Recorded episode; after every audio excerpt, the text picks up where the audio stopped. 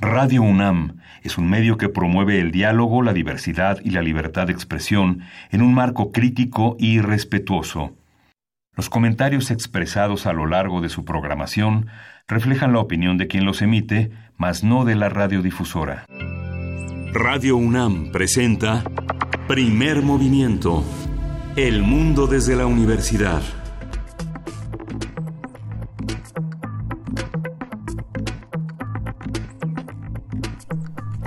Hola, buenos días. Hoy es miércoles 3 de abril y son las 7.05 de la mañana en la Ciudad de México. Buenos días. Berenice Camacho, ¿cómo estás? ¿Cómo estás, Miguel Ángel Quemain? Muy bien, muy buenos días a quienes nos escuchan aquí a través de las frecuencias universitarias, el 96.1 de FM. Muchísimas gracias también a quienes se encuentran en otras frecuencias. Hay que decir también que estamos eh, enlazados con la radio de la Universidad de Chihuahua a través del 105.3, del 106.9 y del 105.7. Les daremos eh, pues todo lo mejor de nosotros en este primer movimiento durante la primera hora con ustedes, de 6 a 7 hora de Chihuahua y de 7 a 8 hora de la Ciudad de México. Gracias por sintonizarnos, por acompañarnos. Díganos también en Chihuahua cómo están viviendo pues esta situación que se da en la frontera, que eh, tiene lugar en Ciudad Juárez puntualmente, ¿no? Pero que pues se ha extendido o por lo menos está ahí la amenaza latente del cierre de fronteras por parte del presidente de los Estados Unidos y pues yo creo que es una buena forma de eh, arrancar con la información, Miguel Ángel. Sí, sí, Berenice. ¿Qué pasa en la frontera? Pues bueno, ya, ya sabemos, ¿no? Las, las amenazas han estado desde hace mucho tiempo, los señalamientos, y ahora con esta, me refiero a los señalamientos por parte de Donald Trump, y ahora pues con esta situación eh, de las caravanas migrantes frente a un proceso electoral, pues creo que es evidente y todos hemos podido constatar que este discurso, este discurso cada vez se hace más fuerte, cada vez eh, pues hay puntos, si bien no toda la frontera, eh, el canciller Marcelo Ebrard dijo no, no se va a cerrar toda la frontera, pues a ver, confiemos, confiemos en su palabra, más nos vale, pero sí hay algunos puntos ya muy focalizados donde hay cierres parciales, ¿no? De algunos carriles y esto, por supuesto, en una frontera tan dinámica, pues genera todas las complicaciones que nos podamos imaginar. Así es que pues sí les pedimos a quienes nos escuchan allá en la radio de, la Universidad de Chihuahua que compartan, que compartan con nosotros sus experiencias a través de nuestras redes sociales, arroba PMovimiento en Twitter y en Facebook nos encuentran como primer movimiento. De verdad que estaremos gustosos de poder eh, leerles y de que nos comenten cómo se está viviendo allá este momento, si están eh, en tranquilidad, si ya se siente pues algún tipo de afectación, ¿no? Por lo menos el rumor siempre atemoriza, no el rumor, las declaraciones particularmente, ¿no? Eh, y directamente por parte del presidente Donald Trump. Sí, justamente la prensa norteamericana eh, eh, local en la frontera ha sido ha destacado fundamentalmente las notas rojas, las notas que tienen que ver con la presencia de inmigrantes en Estados Unidos, hondureños detenidos, salvadoreños detenidos, mexicanos que violan las leyes. Ha sido una visión de que genera temor, que justifica la petición de cierre por parte de Donald Trump. Es una prensa muy local que vive mucho de el, eh, el, miedo y los deseos, las, las promesas de los pequeños empresarios que están eh, en la frontera y que le temen mucho al otro, a pesar de que gran parte de su economía se ha sostenido en la contratación ilegal de muchos migrantes y de este sufrimiento que eh, han implicado las, los traslados de latinos a, los Estados Unidos. Ha sido lenta la presencia de Trump, ha retrasado porque significa también una grave, un grave riesgo para la economía norteamericana, un cierre definitivo emergente de las fronteras norteamericanas también. Así es, parece que está dando como una nueva vuelta de tuerca, ¿no? Como que está presionando un poco más en esta ocasión, cada vez un poco más eh, en el discurso Donald Trump y pues también en algunas acciones. Tal vez los cierres eh, puedan tener lugar por eh, temas de, pues, de que las autoridades norteamericanas están poniendo algún tipo de alambres de púas, por ejemplo, o están acondicionando el lugar en espera de o para hacer frente a los, pues estas grandes, estos grandes grandes grupos de personas centroamericanas que pues cruzan nuestro país y están llegando allá. Así es que pues seguiremos. Vale, vale mucho la pena si ustedes pueden revisar la conferencia de prensa que dio el día de ayer el canciller Marcelo Ebrard pues hay que ver. Él está, eh, él por supuesto se muestra tranquilo, seguro, eh, calmado. Y, pero bueno, del otro lado, del otro lado, Donald Trump sigue aventando jitomates transfronterizos. Sí. Y pues bueno, me parece importante seguir la pista a este tema que cada vez se pone un poco más, más candente, Miguel Ángel. Sí, justamente. Y hoy tenemos un programa que revisa varios de los temas nacionales eh, de mayor importancia. Vamos a tener un arranque dedicado a la lectura, Loba y las relaciones de poder. Es, es esta mesa que arrancamos con una conversación con la escritora Orfa Alarcón.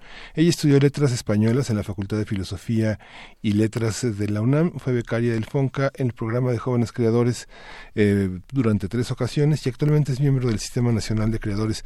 Ha publicado ha publicado esta novela que se llama Loba, es de 2019 prácticamente, publicó en 2010 Perra Brava y publicó en 2014 Beach Talk, dos novelas que permiten pensar que esta nueva entrega tendrá muchísimas, muchísimas promesas cumplidas. Así es, y bueno, como todos los miércoles, Pavel Granados, escritor y director de la Fonoteca, nos trae sus fonografías de bolsillo Qué, qué, bonita sección la de Pablo Granados, de verdad nos encanta que esté por acá y, y, nos llena un poquito de luz dentro de tanta oscuridad informativa, Miguel Ángel. Sí, y bueno, vamos a tener una, una pequeña radiografía de lo que sucede en Veracruz, de la violencia que hemos tenido, de la que hemos sido testigos lejanos de, eh, en este estado. Vamos a tener la participación de Noé Zabaleta.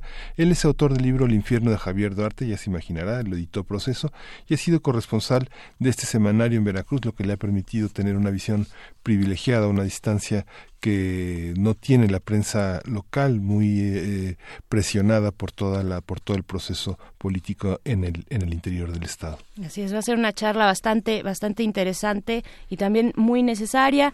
Después de eso estaremos platicando nuestra nota internacional acerca de la dimisión, la dimisión del presidente de Argelia.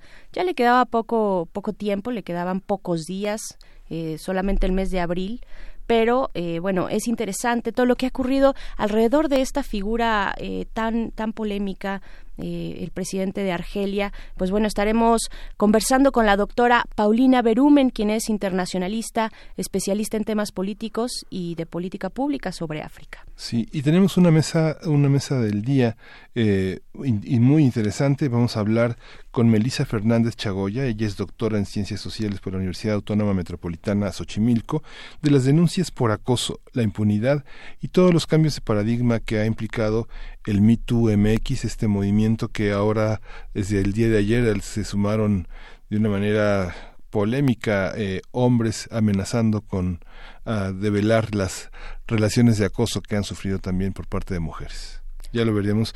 Eh, Melissa Fernández es profesora de carrera en la Universidad del Claustro de Sor Juana y forma parte del Sistema Nacional de Investigadores y sus, y sus líneas de investigadores son de investigación son las teorías de género, la violencia contra las mujeres y el análisis crítico de la masculinidad.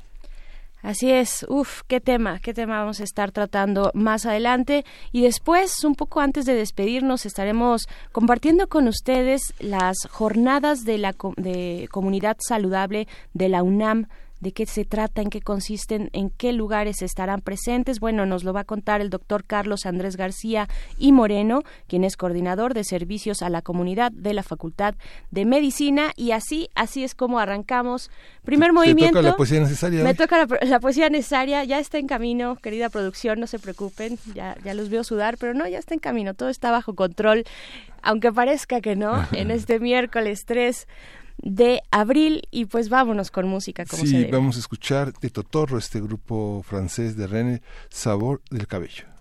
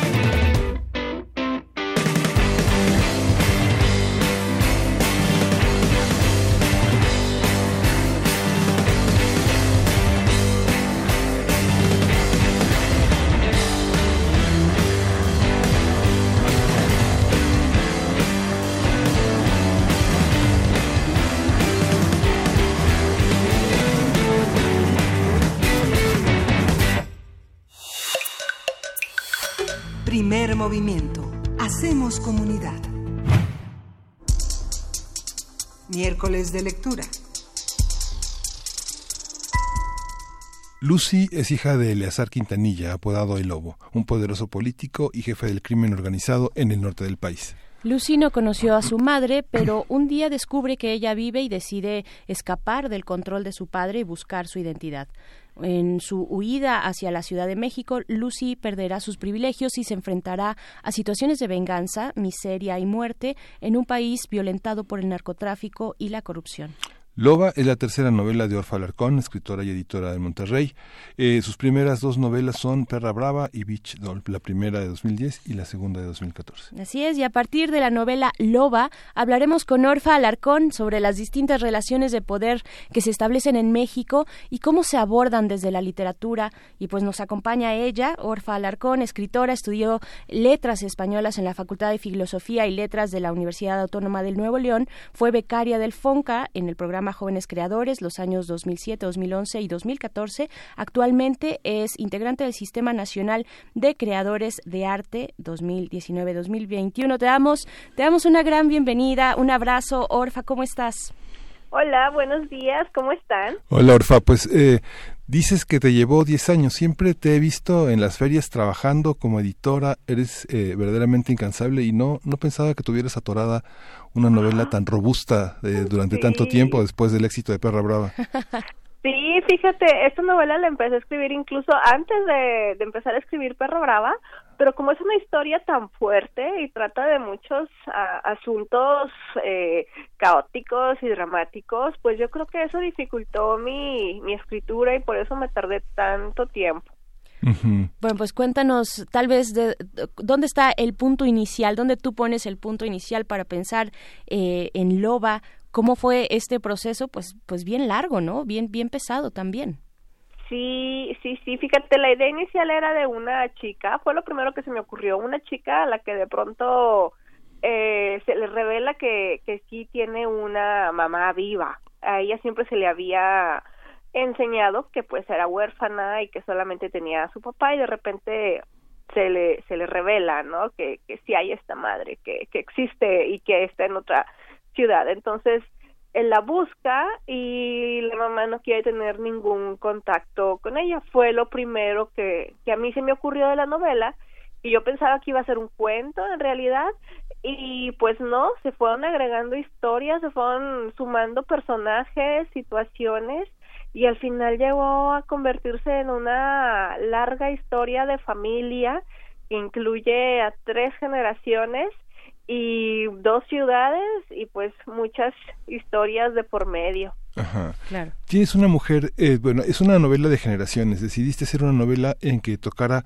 varias generaciones y tal vez es el espíritu de lo femenino lo que permite tener eh, una, una visión de conjunto tan poderosa, a pesar de que tenemos en la ficción latinoamericana una novela de generaciones tan poderosa como Cien años de soledad, ¿cómo se establece desde lo femenino una liga tan materna que viene desde la abuela, pasando por la invención de lo materno y la propia voz de la narradora principal, Lucy? Claro, yo creo que tiene mucho que ver eh, mi infancia entre un montón de tías. Mi abuela tuvo ocho hijos y seis de ellos eran mujeres, ¿no? Seis eran mujeres, seis son mujeres. Entonces, siempre está rodeada de estas mujeres y sus historias y sus voces que, que, que son, son, crecí con ellas en, en Linares, Nuevo León. Entonces, me imagino que por eso las, las, las historias en mis novelas las van contando las mujeres, que son las que tienen el registro de lo que ha pasado y la memoria y, y, la intención de contar las cosas. Entonces, creo que, que tienen mucho que ver las voces de mis tías. Por ejemplo, cuando escribí las partes que narra la abuela en mi novela, me salió el, el asunto fluido, así yo creo que casi ni lo borré, yo creo que casi me sentaba y escribía lo que contaba la abuela porque es como si yo estuviera escuchando las voces de mis tías contando historias, ¿no? Fue para mí ya algo muy natural, pues. Claro, esta, esta es una historia de búsquedas. ¿Qué, qué, se está buscando? ¿Qué, qué, qué busca Lucy? ¿Y, ¿Y se vale dejarlo todo por encontrar lo que se busca? Ay, pues no sé si se vale, pero ella sabe que tiene unos huecos ahí en su vida. Hay algo que no se ha rellenado, hay algo que no se ha completado y tiene mucho que ver con que ella toda la vida se siente incompleta y siempre está soñando que tiene un hermano. Me imagino que eh, hay, hay alguna noción en ella de que este hermano existe, porque también se le ocultó la, la existencia de dos hermanos y tiene mucho que ver con, con la historia de, de familia, porque su familia eh, tiene uno de los de los de los emporios de, de trata más más grandes en el país, no y por eso también se le oculta, pero ella siempre siente esta ausencia, esta carencia y en sus sueños siempre está persiguiendo a un hermano hasta que sabe, ¿no? Que este hermano existe, lo busca, lo conoce y se da cuenta de por qué tenía que haberse ocultado de este hermano, pues por todo el el negocio familiar que que no es nada legal, ¿no? Al contrario, que es uno de los de los peores eh, temas que pueden existir en el mundo. El tema del hermano y el tema del padre, digamos, obligan, te obligan como narradora a,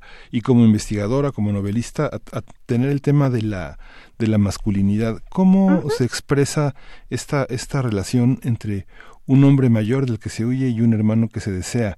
Y el ambiente de violencia que me parece eh, equidistante de lo que se ha tratado de mitologizar a través del periodismo sobre el narco, aquí hay pareciera una, una mujer que tiene una alternativa para sobrevivir y que la violencia es, es, su alternativa, la desigualdad y la y de alguna manera la, la, aceptación de la explotación, de algún modo, ¿no? Sí, de alguna manera la aceptación y también el rechazo, pero no tiene la voluntad suficiente para ejercer ese rechazo. Y pues tanto el, el padre como el el hermano están muy inspirados también en el, en el prototipo del, del hombre macho norteño.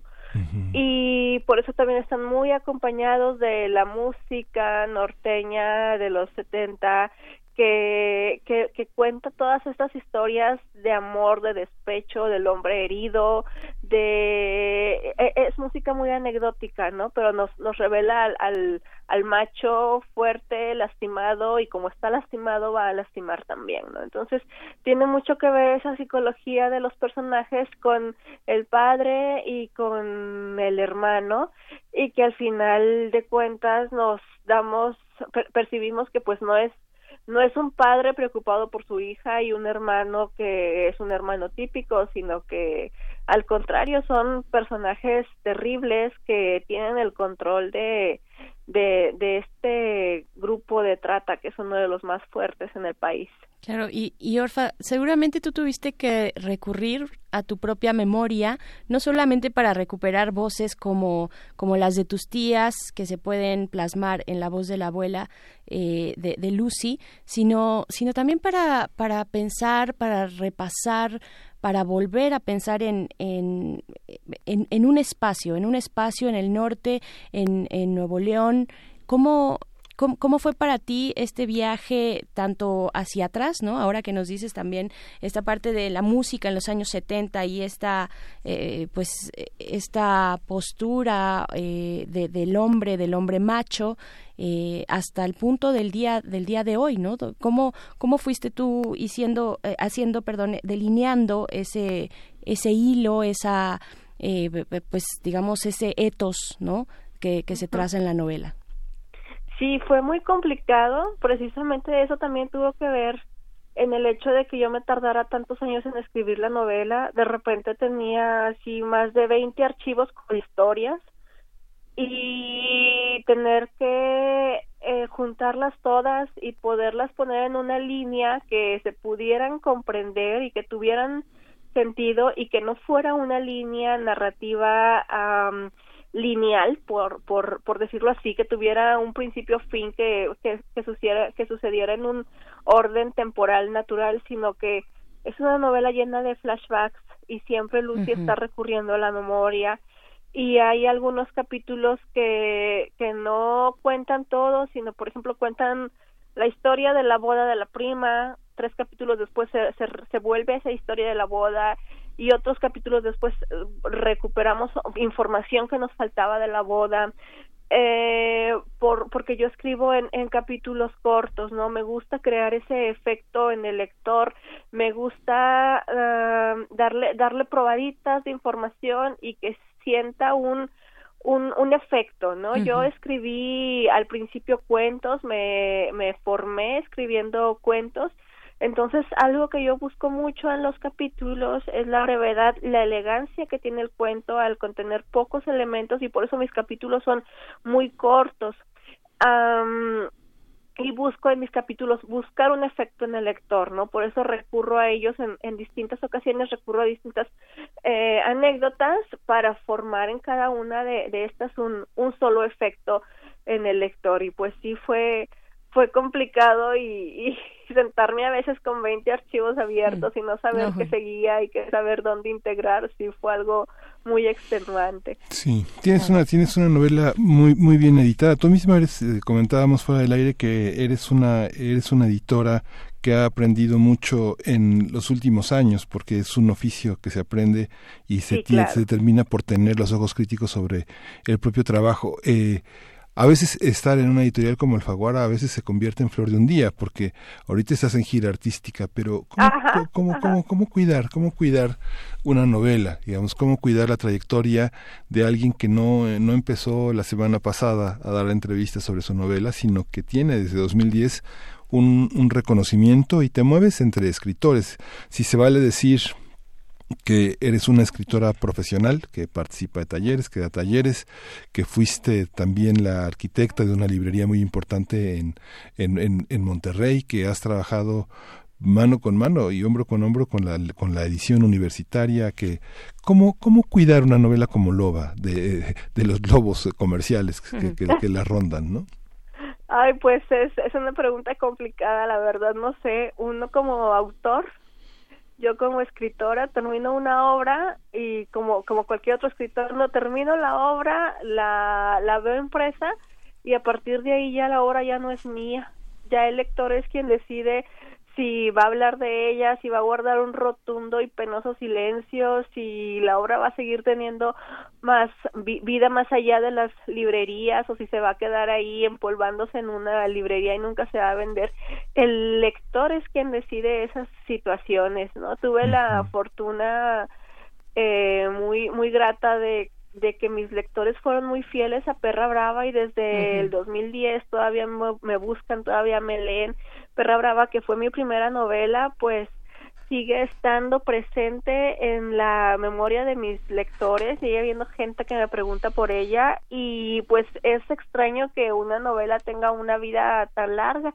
No sé realmente si va a pasar lo mismo con con Loba, claro que me encantaría que sucediera, pero pues eso ya lo decide el lector.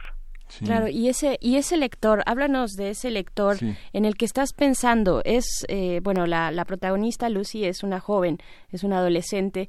Eh, estás pensando también en, en, lectores adolescentes y cómo, cómo, si es así, cómo plantearles un mundo tan, tan brutal, ¿no? Eh, bueno, plantearles un mundo tan brutal desde la literatura pero bueno, el, el, mundo brutal es en el que estamos viviendo día con día a todo color y en carne propia, ¿no?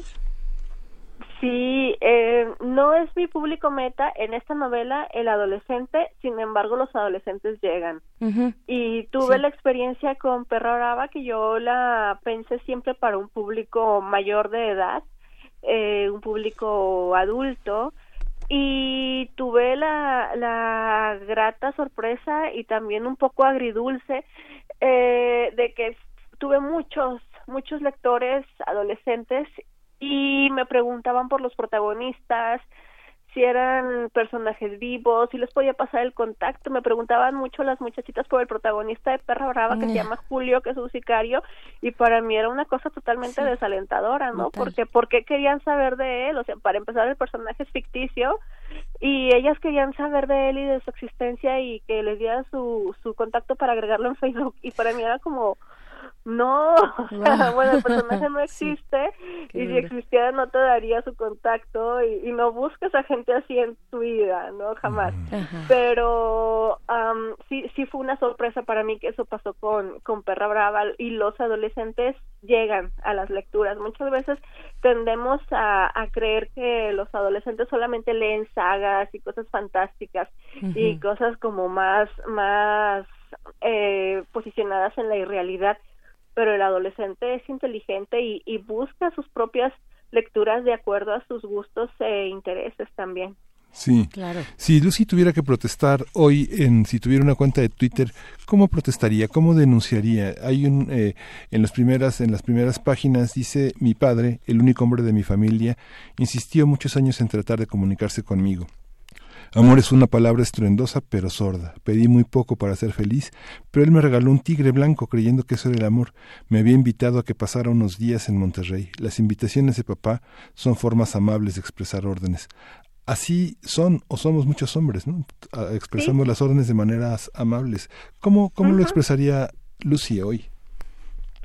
En una cuenta de pues, Twitter, ¿no? En una cuenta de ¿A qué se sumaría? ¿Estaría en Me Too? no, claro que no. No, claro que no. No, para nada. O sea, Lucy no, no se escondería detrás de un anonimato para decir lo que ella quiere o lo que ella siente o lo que ella piensa.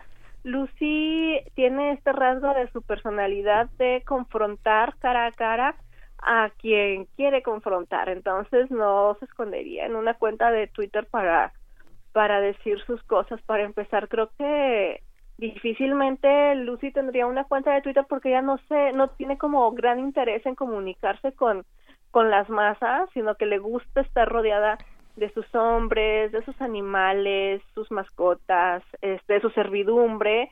Y la gente que tiene cerca es la gente que medianamente le, le interesa porque como podemos ver en la en la novela pues es es, es una chica un tanto egocéntrica, ¿no? Sí es muy compleja y tiene una capacidad de amar enorme, pero no no tiene como la necesidad de exhibirse frente a los demás, ¿no? De hecho hay un capítulo en en la que llega una fiesta de gente demasiado extravagante y con mucho dinero en una de las casas más ricas de San Pedro, que es el municipio más rico de toda Latinoamérica y ella llega en una sudadera, sin bañar, sin maquillaje, o sea, no le importa quién la ve entrar o salir, no, no necesita con, congraciarse con, las multitudes, ¿no? Y al contrario, es su amigo el que la invitó, el que le dice, oye, pues es que quiero que, que sepan que Lucy Quintanilla vino a mi fiesta y así como que me da igual, o sea, que, que sepan o que no sepan, yo no aquí a, vine a,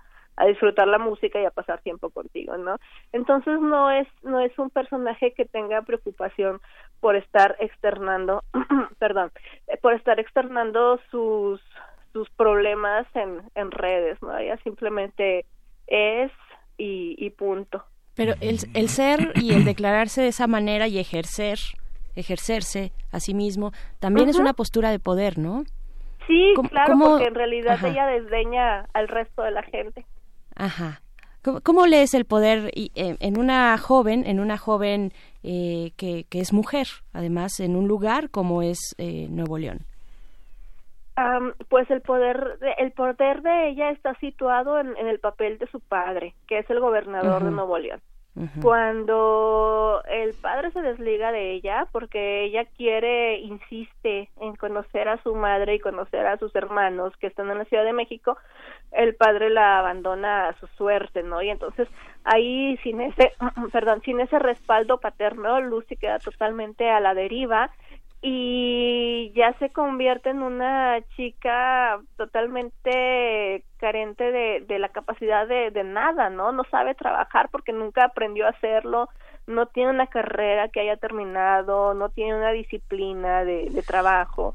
Eh, y ella misma se, se, se cuestiona, ¿no? Dice, no tengo mis zapatos nuevos, no tengo las cremas para que no se me irrite la piel, no tengo esto y esto, o sea, los hombres la ignoran porque pues ya no es nadie, ¿no? O sea, es, es una muchacha chaparrita, morenita, como somos miles, ¿no? Ya es una entre, entre decenas de miles. Y entonces es cuando este poder se, se le acaba porque ella misma decide que sea así, porque ella misma no no se ejerce como como alguien con autoridad sobre su propia vida sino que se deja llevar a la deriva y a donde se le a donde se le indique a donde digan sus hermanos a donde a donde diga el resto de, la gente porque ella nunca aprendió a, a, controlar a, crear un poder para sí misma nunca lo aprendió entonces ya se, dirige a, a donde le a donde la lleva el viento por decirlo así. donde la lleva el viento de la desigualdad y la inequidad y la y la, y la, y la, y la, y la, incapacidad de tener conciencia de sí misma no es una es una parte es. una creación de de alguna manera de cierto poder este masculinizado en nuestra sociedad ¿no? sí sí sí, sí. Orfa qué eh, pues bueno, hemos, hemos leído y aquí mismo hemos platicado en muchas ocasiones sobre cómo influye el contexto actual mexicano en la literatura, en la nueva literatura eh, de nuestro país. ¿Qué puedes decir al respecto cuando tú misma estás eh, tomando como un elemento importantísimo como este contexto de violencia dentro de tus novelas y, y en este caso particularmente en Loba?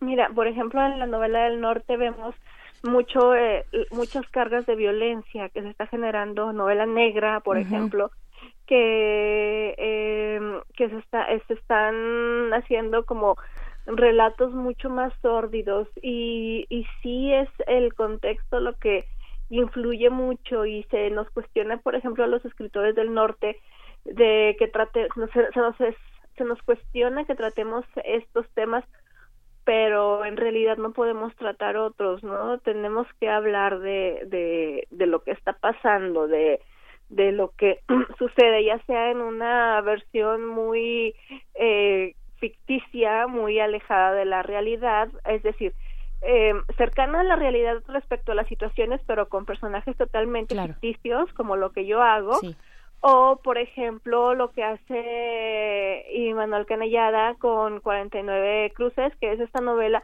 que trata de los niños que fallecieron en el incendio del ABC. Pero tenemos que estar hablando de esto, tenemos que estar hablando de lo que sucede porque no tenemos otra cosa que nos impresione, ¿no? Eh, es como volver a la, a la novela de, de Loba, a, a, mi protagonista le impresiona el desierto y le impresiona la belleza, ¿no? A mí me impresiona la violencia, me impresiona que podamos vivir en una sociedad así, que ya la tenemos como algo muy normal, como algo que así es, como que hay algo que no se puede cambiar ahí, entonces es de lo que hablo y creo que los escritores, especialmente los norteños, es lo que lo que estamos haciendo porque es lo que nos nos nos se nos queda fijo, ¿no? En las en las retinas y en en la mente. Para cerrar la conversación, una, eh, tú percibes, eh, tú percibes que el, nos han tratado de ofrecer en estas, en estas protestas colectivas una imagen de cómo es el ambiente de los escritores misógino, homofóbico, rudo. ¿Tú lo percibes así? ¿Cómo percibes esta creación de una imagen pública del escritor actual? ¿Es, eh, es tan perseguible como se presenta hoy en las redes sociales? acabas de hacer una pregunta polémica y no sé si voy a salir bien librada de esto, ¿no? Seguramente no. Este, Yo creo que nadie salimos, ninguno salimos bien librados de esto, porfa. Tengo muchos años trabajando entre escritores, entre editores, entre en distintos ambientes, en el ambiente educativo también. Claro que el acoso existe en todos los ambientes. Yo aprendí a decir no quiero y es no quiero, poner un punto, ¿no? no no permito que las cosas crezcan y, y lleguen al punto de que me traumen o me causen ahí un drama terrible, ¿no? Claro que esa es mi experiencia y no puedo hablar por la experiencia de las demás personas, tanto chicas como chicos, porque sé que eh, el, el acoso no tiene no tiene un agresor de un solo género, ni las víctimas pertenecen a un solo género, ¿no? Eh, mi, mi experiencia entre escritores es una experiencia muy cómoda cuando yo eh, viajo y, y, me puedo eh, reunir con otros escritores, pues para mí es padrísimo, es estar en un ambiente en el que puedo platicar, puedo hablar de novelas, puedo hablar de obra y mi experiencia es diferente a la de otras personas. Ah, antier puse en, en Facebook que ahora ya no importa quién tenga la razón, sino quién grita más fuerte. Antier que nos despertamos como en un capítulo de Black Mirror. Sí. Y yo lo que tuve que hacer fue cerrar mi cuenta de Facebook. O sea, es increíble la cantidad de violencia virtual que se está generando, las burlas, o sea, hacer memes acerca de, de alguien que murió, hacer escarnio de un suicidio, sin importar quién tenga la razón, no se puede llegar a ese punto de crueldad, ¿no? Y mi experiencia entre escritores es muy distinta a la que se a la que ha sonado, ¿no? Y, pero por supuesto yo no puedo hablar de de la experiencia de todas. Yo solamente hablo desde mi experiencia. Pues muchísimas gracias, Orfa. Seguiremos, como ha sido este nuestro trabajo, seguir tu trabajo y desearte lo mejor en este en este tránsito. Eh, este año cumples 40 años, ya no eres una escritora joven. No, ya en diciembre voy a cumplir 40. Miguel Ángel lo anda ventilando aquí, así que nadie nos escucha, Orfa. El tiempo es implacable. pues es lo que es. Sí. muy bien, muy bien. Gracias, Orfa. Saludos a todos por allá. Ustedes. Un abrazo. Saludos. Nos vemos. Bye. Vamos Recuerden, a, nada más decirles que es eh, estuvimos hablando de esta novela Loba, editada por Alfaguara, de Orfa Alarcón, y ahora sí, vamos con música. Vamos a escuchar de Centauros y es la Gemcop, eh, Jajibel, este grupo de, de Tzotzil eh, Maya. Vamos a escucharlo.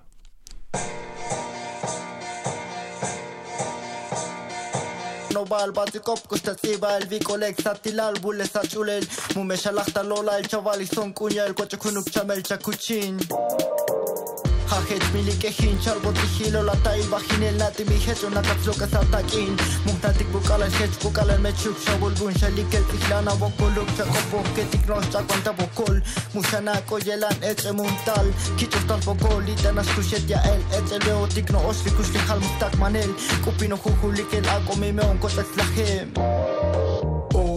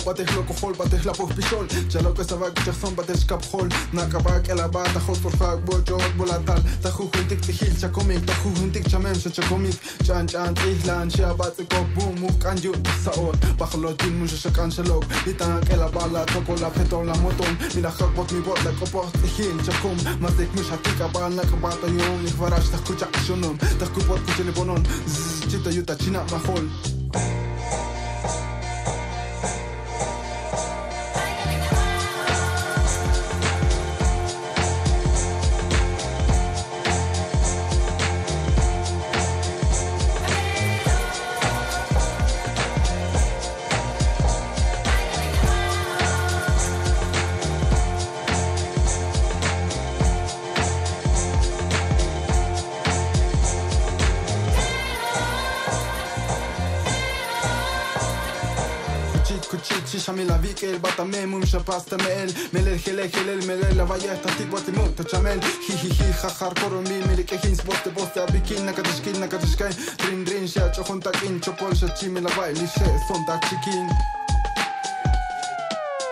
Sigahan Txikita eta mal, lomal Batume baian, batume txunan Txeron keren makatosa bat lahan Latika bat, xuka bat Ikopta balazpak bat Komezon zak bakan Ikta bat ezekila Lita pasazan Txalo en lasetak patxokona No pohta bakabi no jabalon Nikos txabalalan Bizbihan, zizetan uzkan Belso xabal mila gelab Zibizetako plan Zekalban xakomel Txabal titartal Oemos pat ez datakan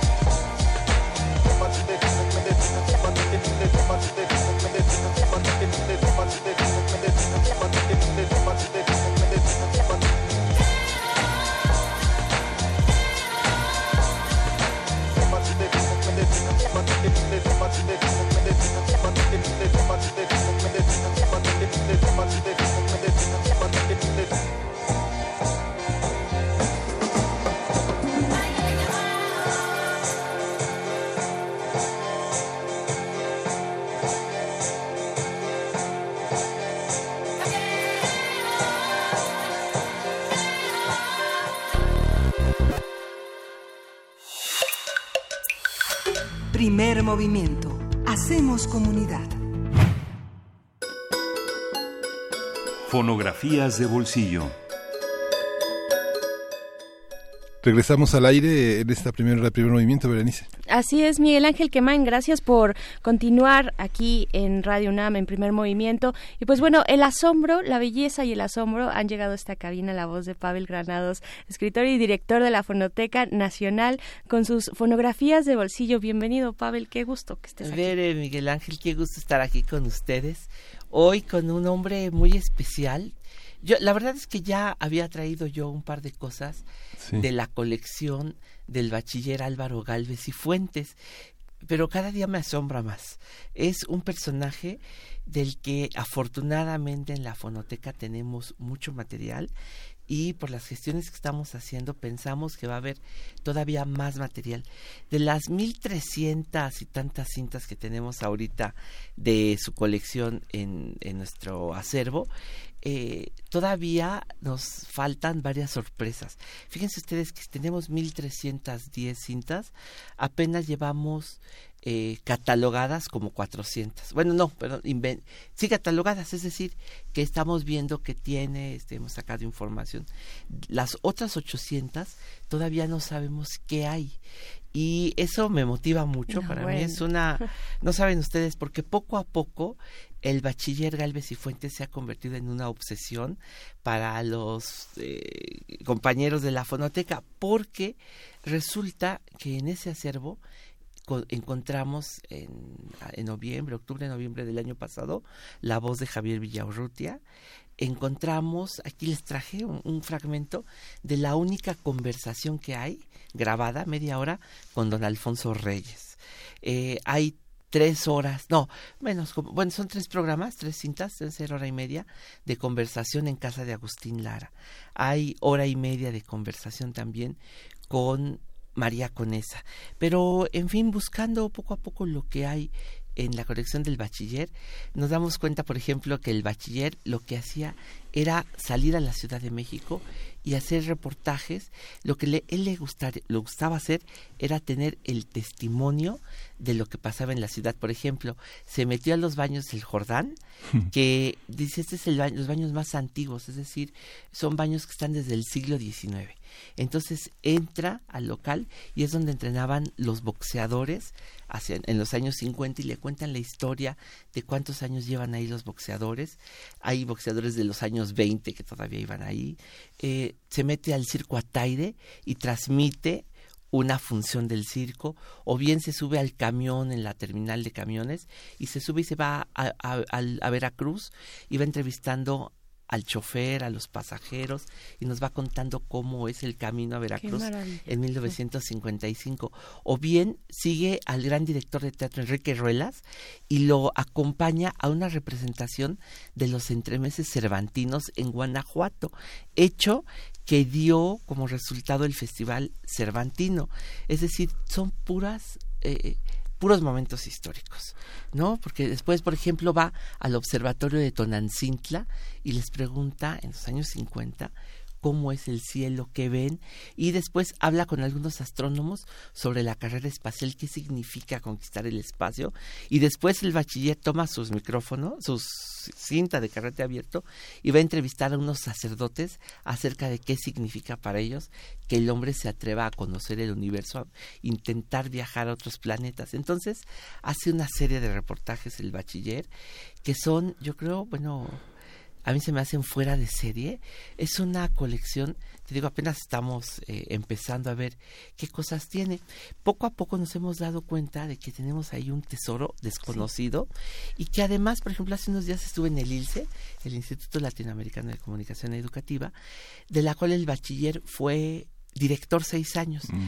Ahí, estando ahí, fue también creador de la telesecundaria y uno de los primeros hombres en darse cuenta de que lo audiovisual era importante para la educación. Entonces a eso le dio mucho impulso en el ILSE, pero también había sido locutor, había sido fundador de Radio UNAM. Entonces, como que poco a poco hemos descubierto un personaje. Si tú googleas Álvaro Galvez y Fuentes, lo que sale en YouTube es una entrevista que él hace, es una mesa redonda en la que está Salvador Elizondo, Juan José Arrola y Jorge Luis Borges.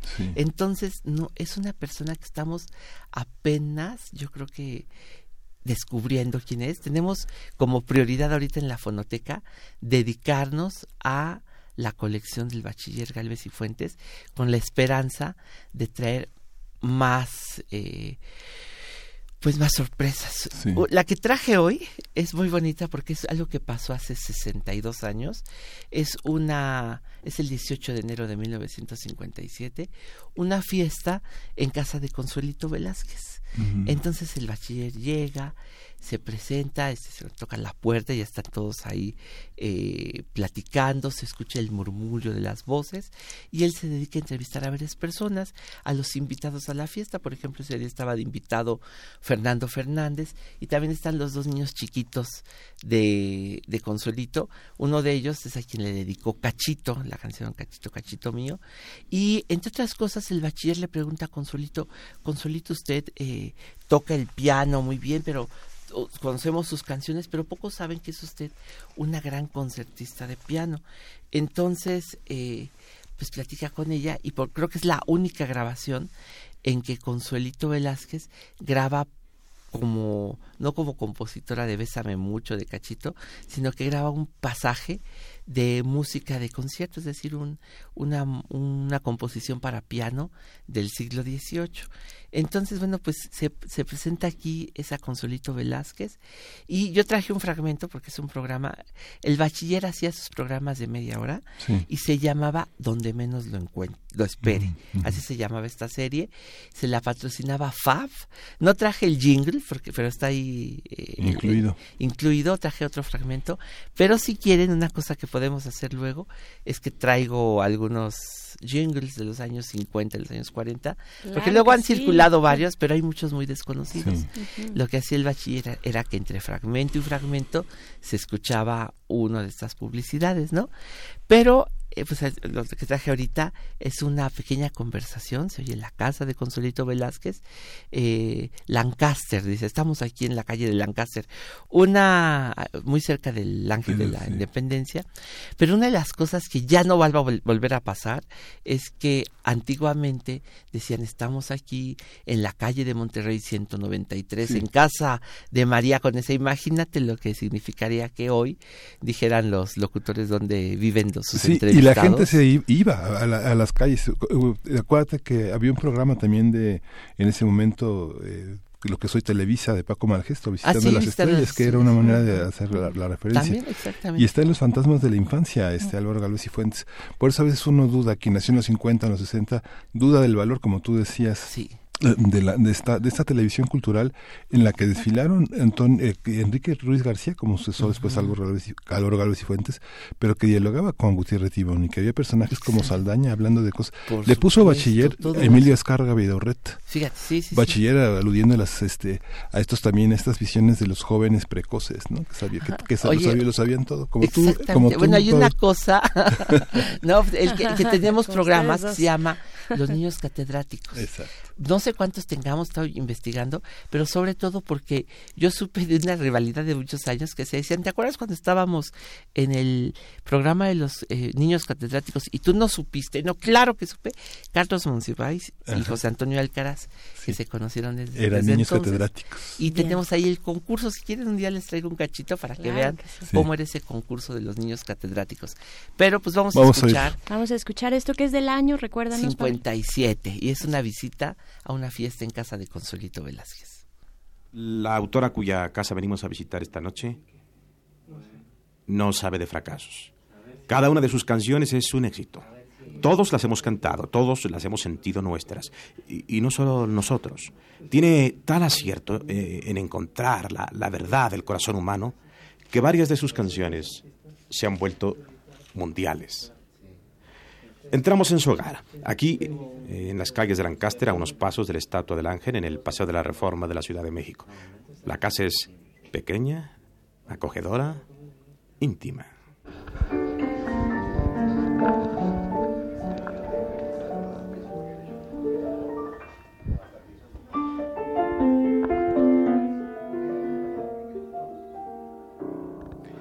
Así muy, muy suavemente, muy apaciblemente, unas manos meditan en el piano evocando una melodía.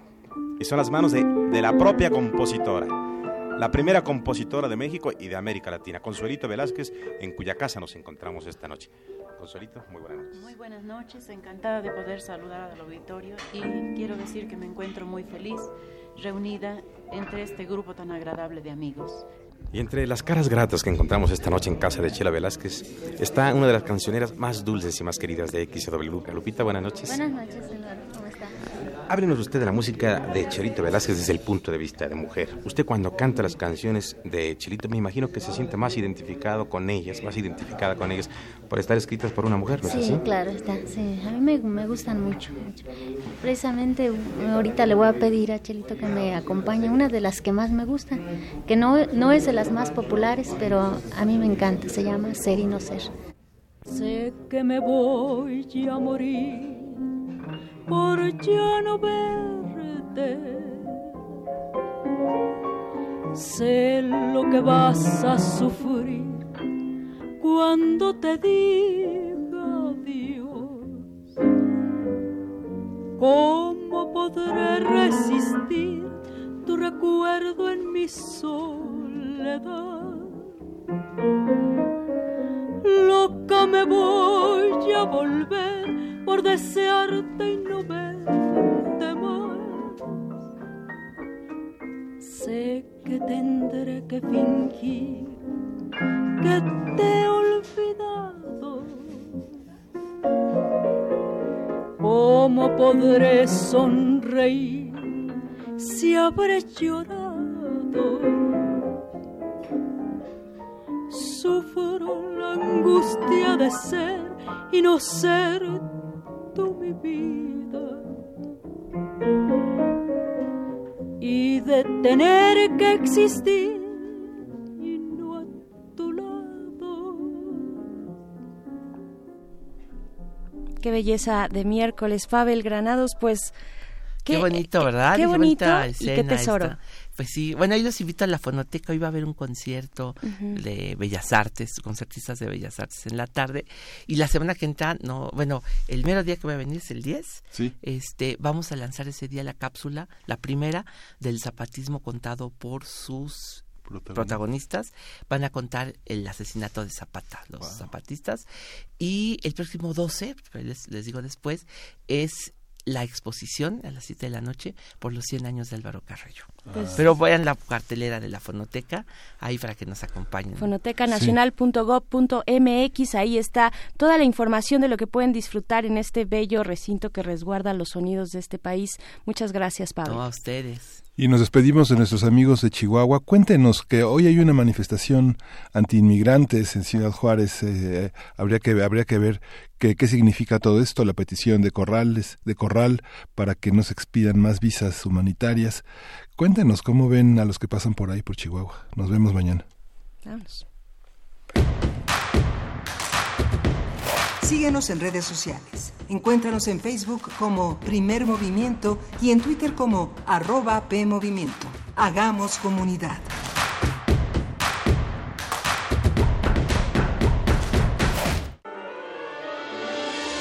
El Instituto de Geología de la UNAM, en el marco de la Semana del Arte Contemporáneo de la Ciudad de México, te invitan a la exposición Earth Body, obra que aborda orgánicamente aspectos de feminismo, naturaleza, migración, así como de mestizaje y descolonización a través de diferentes nociones de cuerpo y tierra. Una curaduría de Jonathan Javib Enquist y Gabriel Mestre Arrioja. Desde el 5 de febrero hasta el 7 de abril. Museo de Geología de la UNAM, Jaime Torres Bodet, 176, Santa María la Ribera. Earth Body es cadáver, es polvo, es sombra, es nada. Hola, mi nombre es Renata y después de mucho tiempo, hoy regresé al lugar donde nací. Aquí aprendí a andar en bicicleta. Aquí pasaba las tardes después de la escuela. ¡Ay, Bruno! Mi secundaria, el mercado, mi colonia. Estoy muy feliz de regresar. Y porque mi país me importa, ya actualicé mi domicilio y mi credencial para votar. Tú también notifica al INE cualquier cambio en tus datos y participa en las decisiones de tu localidad. INE. El Popocatépetl es un volcán activo. Si cae ceniza donde vives, evita hacer actividades al aire libre. Si debes salir, protege tus ojos, nariz y boca. Tapa contenedores de agua y alimentos. Barre la ceniza con un poco de agua para no respirarla y no la arrojes al drenaje. Acércate a las autoridades de protección civil de tu localidad para conocer rutas de evacuación y refugios temporales. Sistema Nacional de Protección Civil. Sorpréndete con los modelos a escala de edificios emblemáticos de la arquitectura contemporánea en las exposiciones SOM, Arte más Arquitectura más Ingeniería y Praxis, Manuel Cervantes Estudio. Un recorrido por el trabajo metodológico y poético de estos reconocidos despachos arquitectónicos. Visítalas en Justo Sierra 16, Centro Histórico. Invitan el antiguo Colegio de San Ildefonso y Mextrópoli. Más información en www.sanildefonso.org.mx. Todo lo que se cuenta en esta película es real. Los juegos entre ficción y realidad se miran y se escuchan desde la capital del cine mexicano, Durango. Distinto Amanecer. Emisión especial desde el Festival del Nuevo Cine Mexicano de Durango, conducido por Carlos Narro. El ser trovador también es conquistar. Escucha a los creadores de escenarios post-apocalípticos, amores leales, maternidades negadas y funerales inesperados que estarán presentes en la competencia del festival. Distinto Amanecer, del 3 al 6 de abril a las 12 del día y el domingo 7 a la 1.30 de la tarde. Por el 96.1 de FM. Radio UNAM, Experiencia Sonora.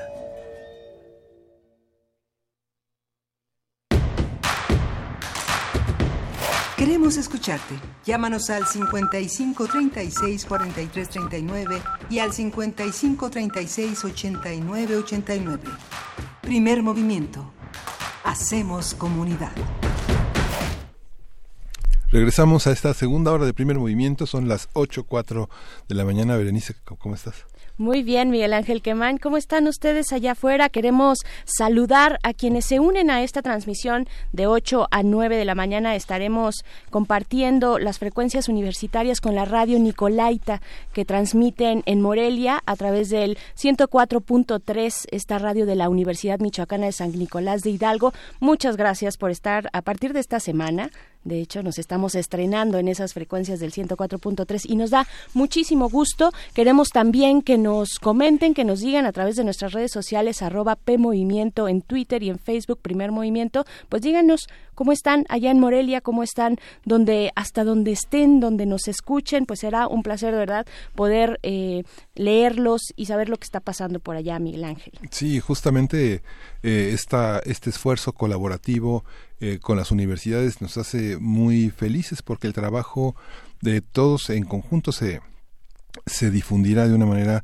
mucho más amplia. Eh, tuvimos una hora anterior, dialogamos con Orfa Alarcón, ella presenta Loba, una novela que ha editado Alfaguara, pero ella tiene una gran tradición y una gran tradición en el norte del país con una literatura muy potente, muy importante y que eh, tuvimos oportunidad de compartirla con la radio universitaria de Chihuahua. Escuchen, escuchémonos, escuchemos a Chihuahua, escuchemos a, Michoacán, eh, compartamos nuestras nuestras vivencias y, bueno, el podcast, el podcast está accesible para que lo que se perdieron no se lo pierdan y nosotros también estamos muy pendientes de su programación, eh, tratando de entendernos y de entender cómo se construye una radio universitaria nacional con todos estos esfuerzos este, particulares. Por supuesto, el podcast lo encuentran en nuestra página, en nuestro sitio digital que es radio eh, radio.unam.mx, ahí nos encuentran, pueden eh, pues compartir también con nosotros nosotros todas sus inquietudes. Aquí estamos para escucharles y escucharnos, como dices Miguel Ángel. Y vámonos a nuestra nota nacional.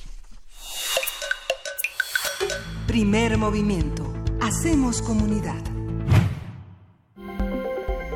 Nota nacional. Defensor de, el defensor de derechos humanos Avilán Hernández Fernández fue asesinado el pasado 29 de marzo en su domicilio en la ciudad de Jalapa, en Veracruz.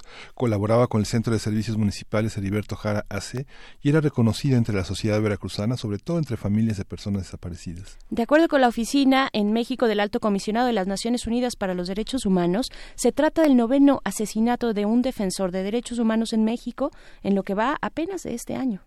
La Fiscalía de Veracruz informó que abrió una carpeta de investigación y aseguró que se agotarán todas las líneas de investigación. En otro asunto registrado en Veracruz, el Consulado de Honduras denunció el secuestro de 14 migrantes en el sur de esa entidad.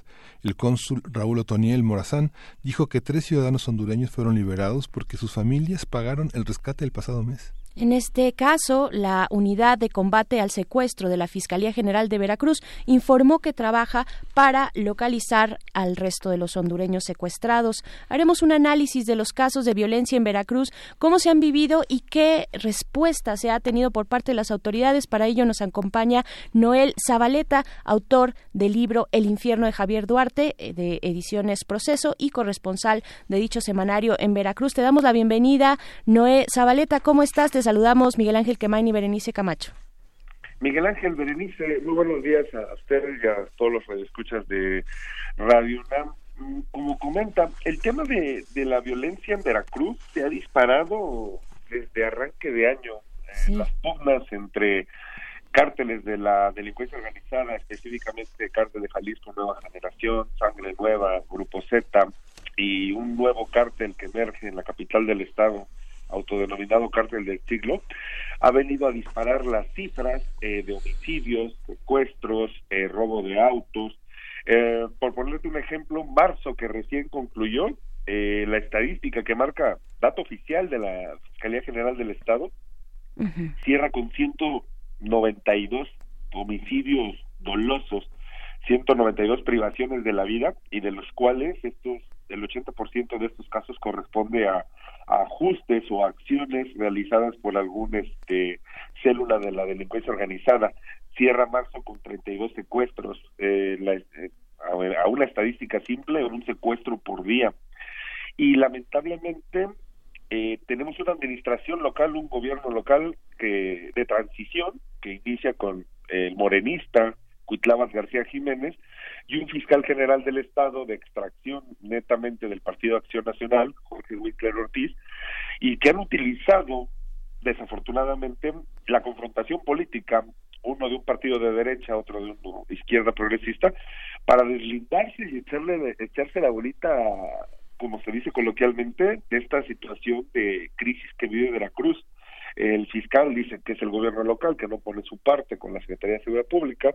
El gobierno del Estado para todo le echa la culpa a la Fiscalía General del Estado y a final de cuentas quienes padecen esta violencia pues somos los los veracruzanos, ¿no? Quienes habitamos en esta entidad. Por supuesto. Eh, Noé, ¿cómo puede, cómo es posible, en qué, en qué ambiente, eh, como a manera de caldo de cultivo, pueden aparecer y surgir no sé si cárteles, dinos, dínoslo tú, pero nuevas organizaciones eh, de la delincuencia, no sé si pandillas, tal vez de, de, un menor grado que el cártel Jalisco Nueva Generación. ¿Cómo es posible esto y cuál es la función que están teniendo estas nuevas entidades, digamos? Mira, yo, yo te explico de una forma simple. Hace 10 años que yo empecé a cubrir temas de delincuencia organizada, llevo 18 años como reportero. Hace 10 años en Veracruz no había de otra. Eh, Zetas, y Cártel del Golfo. por ahí del 2011 eh, emergió gente nueva, que era una franquicia, por llamarlo de alguna manera, de Cártel de Jalisco, nueva generación. Hoy en Veracruz, 2019, estamos hablando de siete organizaciones delincuenciales, y ahí están los nombres, Grupo Sombra, que es una escisión del Cártel del Golfo, Cártel de Jalisco, nueva generación, la 35Z, Sangre Nueva, Grupo Z, eh, Z, vieja escuela, eh, Cártel del Siglo, los guachicoleros que dominan la franja de la cuenca del Papalopan hasta la zona montañosa que sale a, sale a Puebla, y hoy, y hoy Cártel del Siglo. estamos hablando de siete organizaciones delincuenciales ante una especie de inanición de los cuerpos de seguridad pública y de la Procuración de Justicia. Este, esta tierra fértil que se ha vuelto Veracruz para las organizaciones delincuenciales pues no me dice otra razón más que ante la inacción del Estado. Llámese el gobierno que se fue, que era del Partido Acción Nacional, que cabezaba Miguel Ángel Yunes Linares, y al gobierno de hoy que lleva 115 días al frente, que es el del morenista Huitláhuac García. Yo no lo veo de otra forma porque eh, lamentablemente cada que hay alguna detención, alguna aprehensión de algún delincuente importante, siempre salta a la vista su pasado como ex policía municipal, ex policía estatal, ex policía ministerial, ex agente del Ministerio Público, y para muestra un botón, hoy el delincuente más buscado en todo Veracruz, con el apodo del Bucanas, que, que lo mismo siembra el terror, integrante de Sangre Nueva Z, que lo mismo siembra el terror en la zona montañosa de Veracruz que en la región de Puebla, de Palmarito, Zaragoza y otros municipios del estado vecino, pues él era comandante de la Policía Municipal de Maltrata en la zona montañosa de Veracruz para darte un poquito de, contexto como la inanición y en algunos casos complicidad de las fuerzas del Estado han desatado esta crisis de violencia y seguridad en Veracruz. Hay municipios, Veracruz es un estado grande para que los radioescuchas un poquito lo, le puedan dar contexto, 212 municipios donde habitamos 8 millones de personas, somos un estado grande con más habitantes que Panamá, que Honduras, que El Salvador, y en donde eh, por regiones pareciera que las fuerzas municipales policíacas obedecen a ciertas organizaciones delincuenciales, en algunos casos cártel de Jalisco, en otro, en otro caso organizaciones grandes como los como los Zetas, ¿no? Y llevamos rato padeciendo esto. El, el esta plataforma del Secretariado Ejecutivo del Sistema Nacional de Seguridad Pública ha sido un buen parámetro para medir el grado de violencia. Y en el 2017 te registraba 200 230 de 230 a 190 homicidios por mes, una cifra altísima que a veces en otros escándalos nacionales o incluso en propio Veracruz se, se, se nos pasa de largo, ¿no? Pero creo que las cifras de homicidios en, Veracruz es una de las más altas a nivel nacional.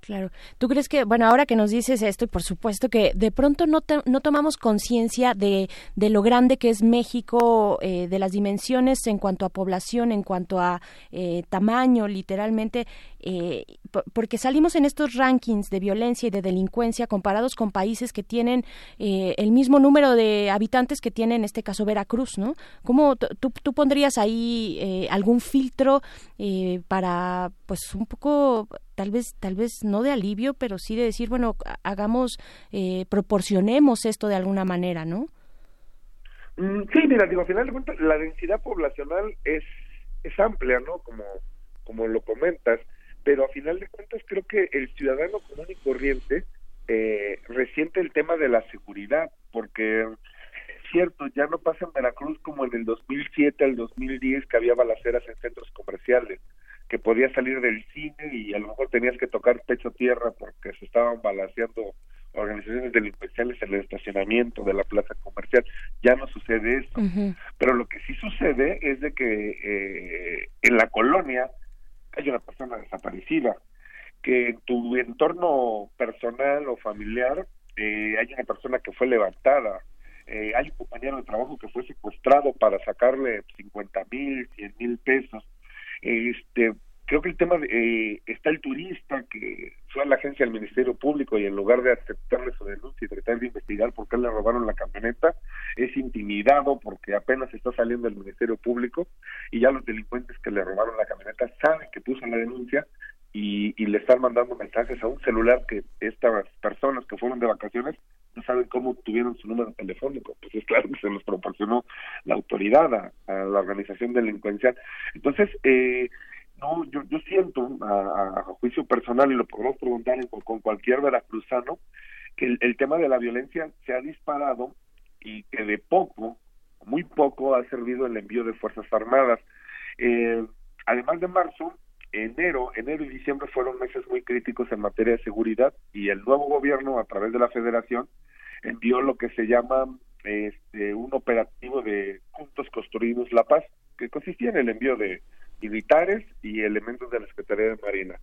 Una vez que lograron un operativo de contención, de contener un poco la violencia, los militares y los, y los navales se fueron y otra vez volvió el tema de la, de la delincuencia organizada. Mencionabas al principio, por ejemplo, el homicidio de Aviram, sí. un activista más conocido por el acompañamiento a colectivos de desaparecidos, abogado y sociólogo de profesión, eh, graduado por la Universidad Veracruzana, y quien acompañaba en algunos casos al colectivo por la paz, a familias en las Escalapa, y que con sus conocimientos de jurista daba asesorías gratuitas a, a familiares de los, de los desaparecidos. Él es privado de la vida en una colonia popular eh, en el sumidero y que en el sumidero, digo, hoy, hoy cobra notoriedad por el tema de Avirán, pero que si revisamos periódicos de la Nota Roja de, de la capital del estado, de Jalapa, en esa, en esa, en esa colonia hay homicidios cada fin de semana y puede haber dos o puede haber tres. Creo que el tema estructural de la violencia va un poco más allá y que a lo mejor a veces nos pasa de largo por la densidad poblacional, porque equiparamos, bueno, tres homicidios o cinco por cada cien mil habitantes, entonces ya lo, lo minimizamos. Pero no, la, la realidad no es así, creo que el veracruzano común y corriente, el que sale a trabajar, el maestro, el taxista, el enfermero, el, el burócrata, está resintiendo mucho esta, esta espiral de violencia que, te soy sincero, no vemos para cuándo se vea el fin, o alguien con ánimo, llámese gobierno estatal, eh, federal, de dar un manotazo, ¿no? Claro, el elemento de la migración, de este nuevo fenómeno en, en forma de caravanas, de grandes éxodos de personas que vienen desde Centroamérica. ¿Qué, qué decir? Porque ahí eh, eh, amanecimos, bueno, ya tenemos esta, esta noticia de que el gobierno de Honduras pues reporta 14, el secuestro de 14 migrantes precisamente en Veracruz. ¿Qué decir de esto, eh, Noé? ¿Cómo ha cambiado la dinámica también con esta nueva expresión de, de la migración en el Estado? Sí, mira, Berenice, en el tema de la migración hay una hay un dato muy particular. En 2014, el gobierno entonces de Javier Duarte de Ochoa del Prista con la empresa Ferrosur hicieron un convenio de colaboración para poner demandas y para hacer una férrea un férreo jalón de orejas, por decirlo de alguna manera coloquial, a todos los maquinistas y trabajadores de Ferrosur y Ferronales para evitar que los migrantes centroamericanos de El Salvador, de Honduras, de Nicaragua, en algunos casos algunos cubanos y colombianos, viajaran en el lomo del tren, lo que nosotros popularmente conocimos como la bestia.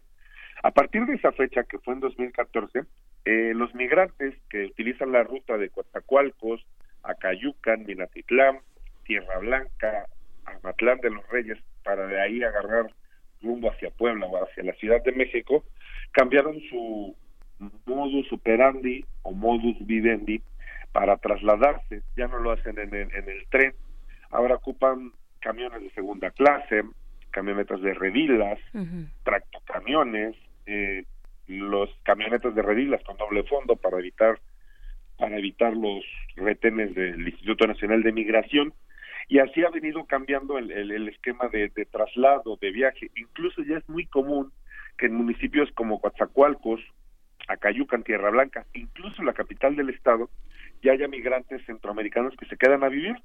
Eh, se ganan la vida lavando coches, eh, haciendo labores de jardinería, en algunos casos albañilería, y, y se, se, han quedado, encontraron, en, en, entre lo complicado que puede ser vivir en Veracruz y en México, encontraron un oasis a diferencia de lo que puedan pasar en San Pedro Sula o en, San José El Salvador.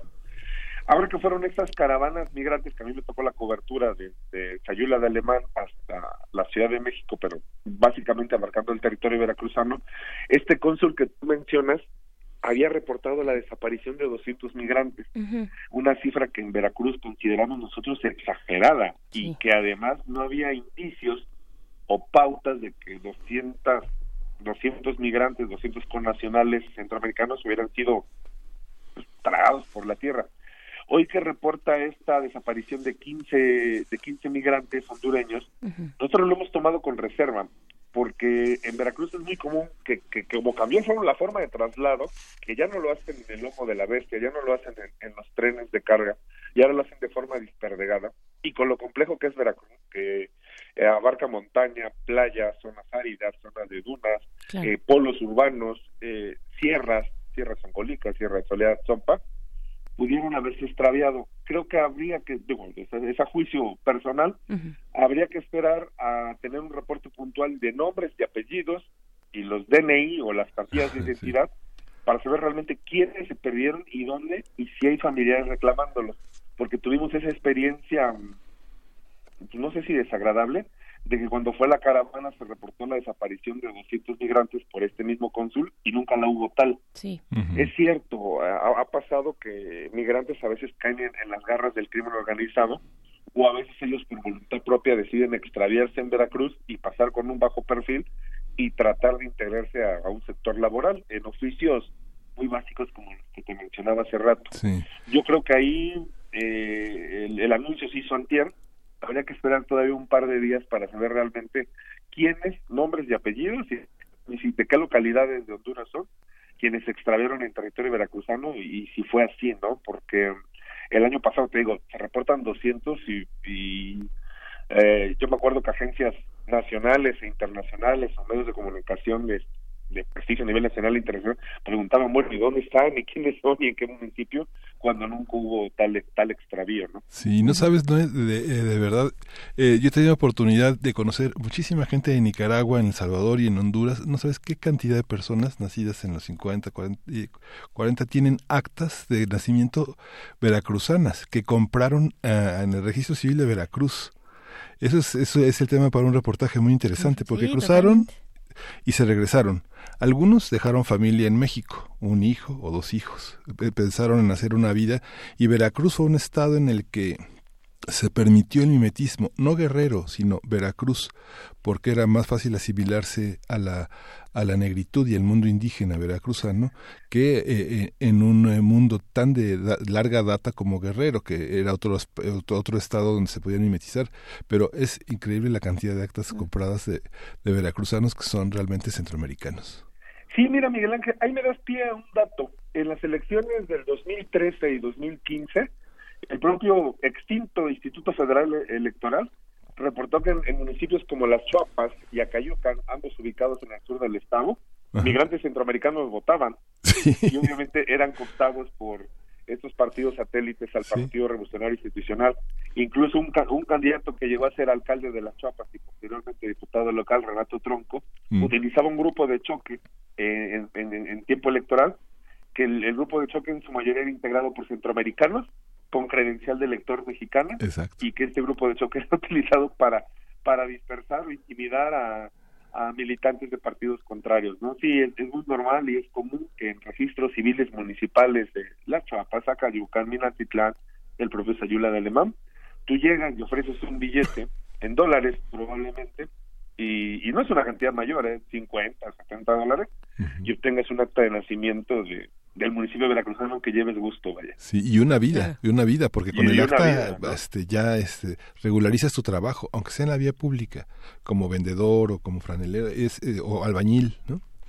Incluso la, la, caravana de migrantes veracruzanos, eh, perdón, la caravana de migrantes centroamericanos, los mayores casos de éxito de búsqueda de personas desaparecidas de 15, 20, 25 años, ah, se han documentado a través de este Rubén Figueroa, el líder del uno de los líderes del movimiento migrante mesoamericano, han encontrado gente desaparecida en Centroamérica de hace 15, 20 años y que ya tienen una vida hecha en Veracruz, como tú mencionabas, con hijos, con algún trabajo estable, incorporados ya a la vida productiva de, Veracruz, ¿no? Es toda una peculiaridad, vaya. Sí es. Claro, todo todo un mosaico muy muy complejo, muy diverso también lo que ocurre, eh, pues siendo un país y en este caso un estado de tránsito migrante. ¿Cómo cómo han recibido pues a esta nueva versión, ¿no? Porque si bien tienen una data larga de recepción de, de, personas migrantes, pues nunca en estas dimensiones, ¿no? ¿Cómo lo, ¿Cómo lo recibe la gente todavía ya después de algunos meses, ¿no? Porque igual la primera, pues sí fue sorpresiva, fue muy este, polémica también, lo que, pero, pero después, eh, pues esto, esto requiere de una constancia por parte de las autoridades de, de proveer los espacios, de dar los servicios a las personas migrantes y de una sociedad también que está en torno a, este fenómeno y, que ya empieza a ser parte de su vida cotidiana y de su paisaje de todos los días ver a, las personas migrantes eh, cruzando el territorio, ¿no? ¿Cómo, ¿Cómo lo viven? Sí, mira, a mí que me ha tocado cubrir el tema de, dos caravanas, eh, eh, sobre, sobre todo en el sur del estado, hay una dinámica y hay una ruta ya muy establecida. Entran por Sayula de Alemán, donde en un predio anexo a un mercado municipal son albergados dos mil, tres mil migrantes los que quepan y a partir de Sayula de Alemán se dispergan. Algunos ocupan la autopista, eh, cuentan con la capacidad económica de pagar en esas planchas de tractocamiones o de doble remolque o en estos vehículos pesados pagan cantidades de 50 a 100 pesos y se van toda la autopista y en cuestión de tres horas están en ya en la salida a Puebla. Quienes ocupan el camino largo porque no cuentan con el poder adquisitivo de poder pagar una plataforma, pues van puebleando, como se dice coloquialmente, y puede tardar eh, dos días o tres días su salida hasta llegar a de Córdoba.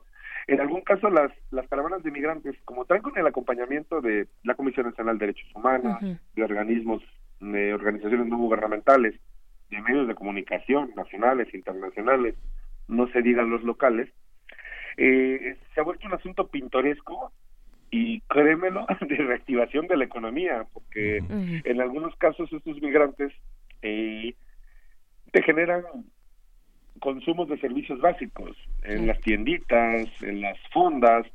Hay algunos migrantes que incluso no se quieren quedar en albergues y entre siete u ocho migrantes se cooperan para una habitación de hotel. Y aquellos hoteles abandonados en el pueblo que están esperando la Navidad, pues se les adelanta la reactivación con estas caravanas de migrantes. No ha habido mayor problema incluso en Veracruz porque son migrantes que, que su sueño es llegar a la frontera con, con Estados Unidos, incluso estar al otro lado. Entonces lo que menos quieren es meterse en un problema en, en, suelo mexicano o en este caso en, en tierras veracruzanas. Y ellos que en algún momento han checado en la radio o en agencias de prensa lo, lo convulso y lo complicado que es Veracruz en materia de seguridad y de violencia, pues siempre viajan en equipo, en grupos de cinco a ocho personas. Entonces, en, en los pueblos, eh, sobre todo en estos pueblos como Sayula, Las Chuapas, este, Orizaba, Matlán de los Reyes, han servido incluso para reactivar un poco la, la economía. Y te digo, quienes cuentan con dinero, pues agarran la autopista y, en tres horas están fuera de territorio veracruzano. Este, y en el caso de la sociedad, eh, sobre todo estas asociaciones que están agrupadas a alguna iglesia, asociaciones civiles, han apoyado mucho con el tema de alimentación, agua, comida, incluso en algunas diócesis han dado hospedaje a los, a los migrantes centroamericanos, ¿no? Ha, sido recibido como un fenómeno de y, de solidaridad que el veracruzano sabe que si en Veracruz está viviendo momentos complicados, pues en, en localidades como San Pedro Sula, San José, en Managua, la violencia es todavía recrudecida al doble o al triple que Veracruz, están recibiendo con cierta solidaridad, ¿no? Hasta el momento no se ha presentado ningún problema. Hay esta queja ciudadana de que cuando algún migrante obtiene trabajo, pues está quitando espacio a un veracruzano, a un, a un nacional, ¿no? Fuera de ahí, la, la dinámica no ha sido diferente a las de otros estados. Por supuesto, bueno, les recordamos que estamos platicando con Noé Zabaleta. Bueno, yo también eh, quiero llegar al punto de hablar de la nueva administración, del nuevo gobierno del estado de, de Cuitláhuac García, de qué es lo que pues eh, qué es lo que se ha avanzado, qué ha cambiado en eh, la, por lo menos la expectativa de los ciudadanos. Es muy poco tiempo para que algo cambie cuando un problema está tan arraigado y es tan tan terrible como el de la delincuencia y la violencia en el estado, pero pero hay algún tipo de expectativa positiva por parte de se siente en la población eh, con esta nueva eh, este pues eh, con este nuevo gobernador, esta nueva administración. Mira, Berenice, hay cierta incertidumbre porque a final de cuentas es una administración nueva, ¿no? Moreno nunca había gobernado Veracruz, es su primera ocasión, van ciento, 115, 120 días de la actual administración pero hay cosas que sí te mueven a, escepticismo, ¿no? La estadística puntual que te manejaba de 192 homicidios en marzo, 560 en estos 100, 110, 115 días de gobierno es una cifra muy alta. Ni en los peores momentos de Javier Duarte o Miguel Ángel Yunes la habíamos vivido. Mm, hay una cosa que también te siembra eh, mucha desconfianza, que el secretario de Seguridad Pública haya, haya sido importado de Nuevo León y que en Nuevo León, este, el actual secretario de Seguridad Pública de Veracruz, eh, Hugo, Hugo Maldonado Gutiérrez, haya sido corrido por la administración de Calderón, del Bronco, allá en Nuevo León, y que aquí haya caído como un titular, y que es un personaje cuya carrera policíaca la hizo en Nuevo León y por ende conoce muy poco del territorio veracruzano. Entonces está en una etapa de aprendamos. Y está bien, se puede aprender, todo el mundo inicia la, la administración pública aprendiendo. Yo como periodista inicié aprendiendo, pero para un estado tan complicado, tan virulento como Veracruz, no sé qué tan válido sea que traigan un secretario de Ciudad Pública importado de Nuevo León y que poco conoce de Veracruz. ¿Y a qué se deberá? Eh, hablando de las instituciones de seguridad pública, de, de, ciertos vicios que pueda haber, ¿no? De quienes, quienes sí han pasado los exámenes de confianza, de confianza y quienes no. ¿Tendrá que ver algo por ahí? Sí, digo, eh, de, esa, el, la putrefacción de los cuerpos de seguridad pública no, no inició con esta administración. Viene de ayer, viene de antier, se viene padeciendo desde inicios de sexenio de Duarte, que eso ya tiene una, una década. Pero entonces eh, yo considero que necesitamos una mano un poquito más enérgica en Veracruz.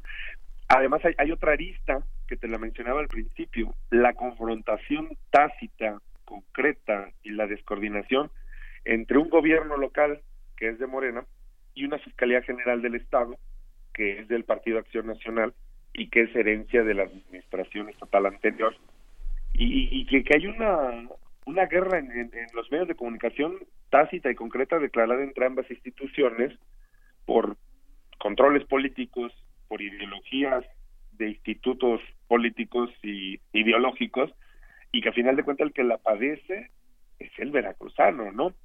Ahora, hay un rezago importante que dejó la administración del PRI y del PAN anteriores de cuatro mil personas desaparecidas, de mil cuerpos en los forenses de Veracruz con la categoría DNI de no identificados.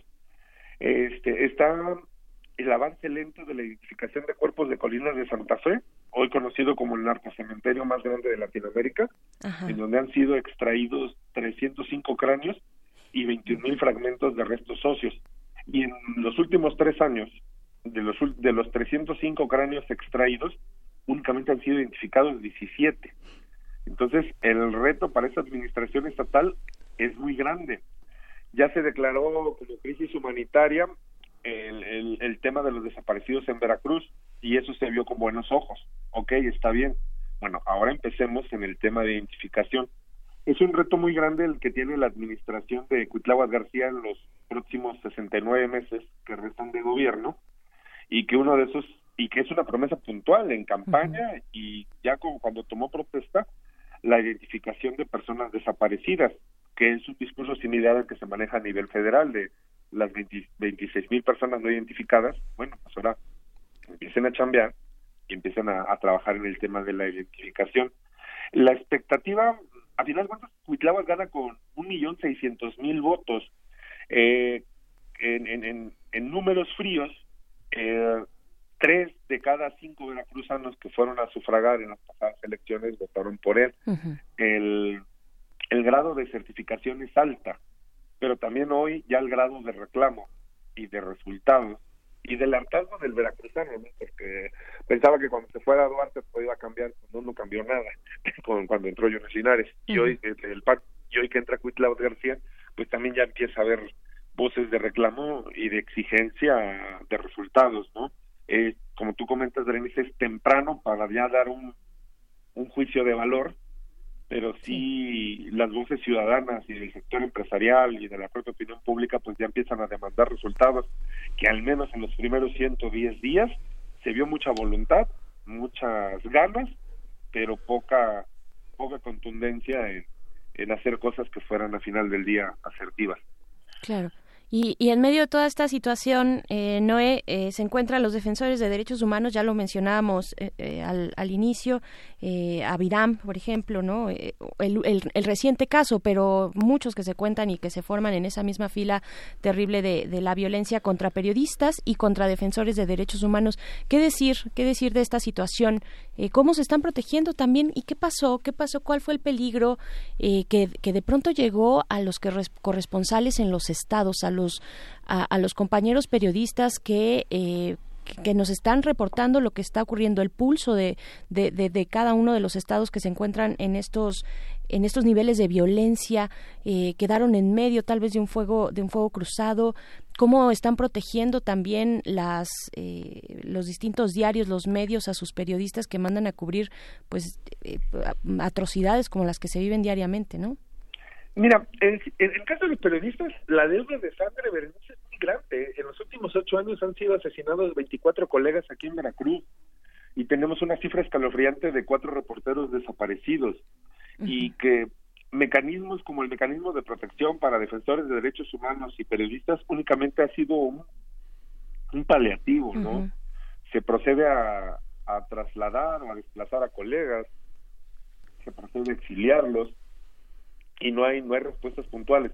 De los 24 asesinatos de periodistas, solamente uno ha sido esclarecido en su totalidad, que es el de Gregorio Goyo Jiménez de la Cruz, reportero de Notisur y Liberal del Sur, cuyos asesinos confesos, materiales e intelectuales están en prisión. No han recibido sentencia y han estado tramitando infinidad de amparos, pero bueno, están en la cárcel. Pero en los otros 23 hay resolutivos a medias. En el caso de Moisés Sánchez Cerezo, solamente un ex policía de siete está en prisión y el alcalde, el ex alcalde que los mandó a matar, continúa en libertad.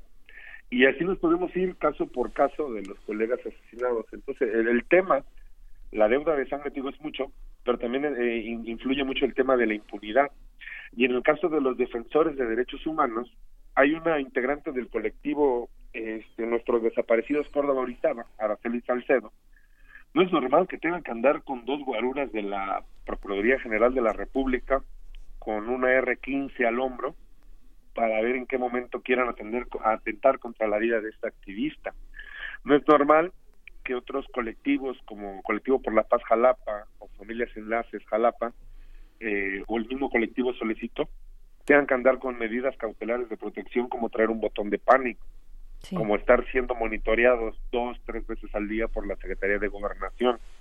No es normal que otros colegas periodistas tengan que andar con, con guaruras, este, con videocámaras de vigilancia en su centro de trabajo y en su casa, porque temen por su vida. Y no temen por su vida porque estén paranoicos o porque, o porque sean temerosos, sino porque han recibido amenazas o ciertos indicios de atentado que indica que alguien les quiere quiere privarlos de la vida o, o mínimo atentar contra su integridad física, ¿no? Eh, creo que el, este, lo decía un activista unos colectivos de estudiantes, eh, decían, nosotros en Veracruz vivimos con el aguijón bajo la nuca y tal parece que es así, ¿no? Creo que ahí, ahí es un tema pendiente de, de derechos humanos, de atención, de una atención integral que al día de hoy no se ha dado, no se dio con, tampoco se dio con el gobierno de Peña Nieto, obviamente, mucho menos con el de Felipe Calderón, que ni siquiera existía el mecanismo de protección de defensores de derechos humanos y, de periodistas. Y es un tema que uno, a veces, a veces, así nosotros decimos de forma resignada, aquí nos tocó vivir, ¿no? Sí. Y en el caso de los periodistas así, así tenemos que salir a trabajar. Y en el caso de los defensores de derechos humanos, de activistas, de estos que instalan albergues para migrantes centroamericanos, como las patronas, como el, los albergues que se encuentran en Acayuca, en, en Minatitlán, eh, los reporteros que tienen que salir a, a reportear, por ejemplo, en zonas como Tierra Blanca, Tres Valles, el propio Acayuca, que son tierras sin ley, pues son reporteros que probablemente salen de su casa, se persinan y creen en Dios y, y, rogando salir a trabajar y, terminar la jornada laboral y regresar a casa, ¿no? Este, Tranquilos y en paz. Y con notas mal pagadas, además, ¿no? Además, ¿no? y, el desincentivo de... Tema para un programa además, exacto. Y, el desincentivo tal vez de las nuevas de las nuevas generaciones para no querer acercarse al periodismo, ¿no? Eh, que, que, eso es algo que no hemos podido que no, que no podremos medir ahorita pero por supuesto que, que, que, debe existir ese temor entre entre las futuras generaciones de periodistas y bueno eso nos pone en riesgo a todos finalmente Sí, así es, digo, lo hemos visto aquí, el semillero de periodistas está en la FACICO, Facultad de Ciencias y Comunicación de la Universidad Veracruzana, y antes, cuando egresaban, el 50% de los jóvenes acababan en la redacción de un periódico, en la radio, en, algún, haciendo, jalando cables en el estudio de televisión para ya después integrarse como reporteros de lleno, y hoy esa cifra está estancada, bajó a un 30, a un 25, ¿no? Ya hoy las nuevas generaciones de, comunicadores buscan ser community manager de algo, relacionistas, este, eh, irse a la Ciudad de México para cubrir deportes o estar en alguna redifusora, pero ya el tema como tal, periodismo, cada vez cada vez vemos menos menos caras nuevas, ¿no? Claro. Sí. Claro. Pues muchísimas gracias, Noé Zabaleta, por este por este reporte tan completo y bueno, ahora sí que somos colegas y estamos en esta en esta misma frecuencia. Eh, nos vemos muy pronto, nos escuchamos muy pronto, esperemos que con mejores noticias, ¿no? No, pues Miguel Ángel Berenice, un, abrazo a la Ciudad de México, un saludo a todos los que escuchas de Radio UNAM y bueno, aquí estamos a la orden. Este, lamentablemente hemos dejado de lado aquel eslogan que nos hacía famoso de solo Veracruz es bello, ¿no? Hay que guardarlo un tiempo y, y como tú lo comentas y como dijera por ahí una cantante veracruzana, Yuri, pues esperamos que vengan tiempos mejores. Eso es. muchas gracias, pues, un abrazo. Mientras, vámonos con otros gritos, los gritos de Marcela Mangabeira.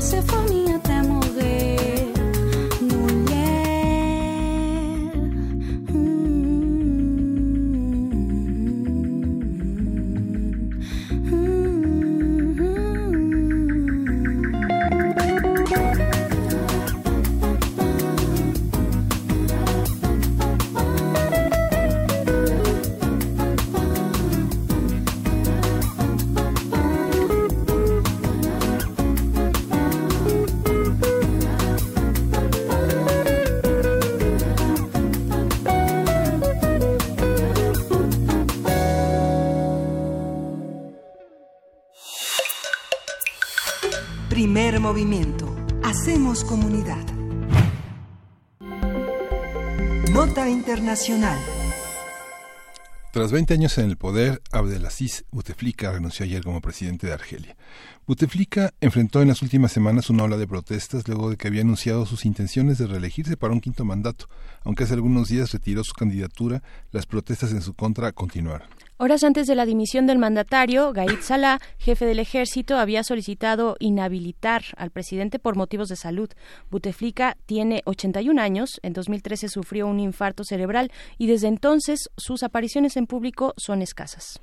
Vamos a conversar sobre la renuncia de Buteflika, quién queda al frente de Argelia y el papel de los militares. Está con nosotros la doctora Paulina Berumen, internacionalista, especialista en temas políticos y de política pública sobre África. Buenos días, eh, Paulina, ¿cómo está? Muy buenos días, muy bien, muchas gracias.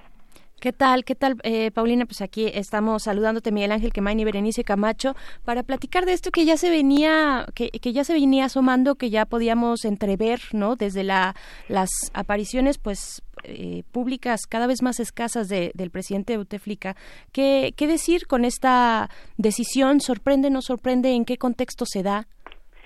Um, bueno, eh, ya habíamos tenido oportunidad de hablar de este, de este um, proceso en, en Argelia, yo creo que hace yo creo que hace como un mes, eh, un poquito más, habíamos hablado justamente, no particularmente de, de Bouteflika en, como en torno a él, sino más bien de la respuesta de, del pueblo argelino en torno a la decisión del presidente a, un de presentar su candidatura a un quinto mandato. Y esto había realmente eh, pues eh, sacudido eh, por un lado al pueblo argelino esta esta decisión dadas las condiciones que ustedes acaban de mencionar eh, las condiciones físicas eh, pero también políticas de, de, del presidente en torno a un gobierno de 20 años y que desde luego en su en su momento pues tuvo su gran significado su importancia en el contexto histórico en el que se da un presidente que llega a, a, a dar una estabilidad después de una guerra civil muy importante la cual también se da después de una lucha de independencia muy, muy sangrienta. Entonces, digamos que en su momento Buteflika, por lo menos en sus dos primeros mandatos, eh, llegó a dar como esta parte de estabilidad, esta parte de, eh, mm, organizar al Estado argelino y que pues se mostraba como una se mostró como una figura fuerte pero poco a poco digamos eh, eh, el, el poder si bien para unos eh, unos se nutren del poder el también el poder se desgasta frente a otros y creo que esto le fue pasando a a, a Buteflika y dado además que bueno Buteflika no es una persona joven eh, tras 20 años en, en, el gobierno pues los años también lo fue, lo fueron alcanzando. Y pues bueno estamos hablando de una persona de, de 82 años pero que no lejos de, de la edad en sí sino también con una serie de, de problemas físicos muy importantes y que pues como eh, bien ustedes han introducido ha deja, lo ha dejado pues eh, físicamente y públicamente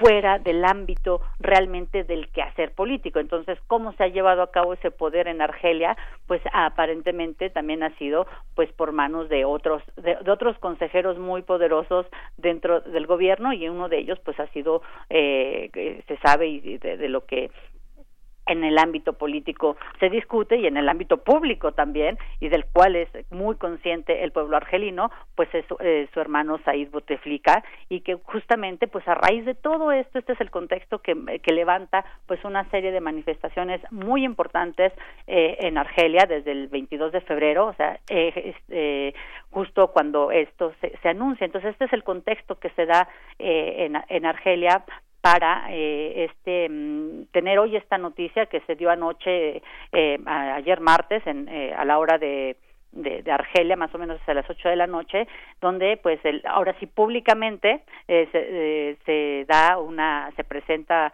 el presidente Buteflika para eh, eh, dar su demisión ante el Consejo Constitucional, que es pues la institución eh, asignada para este acto, ¿no?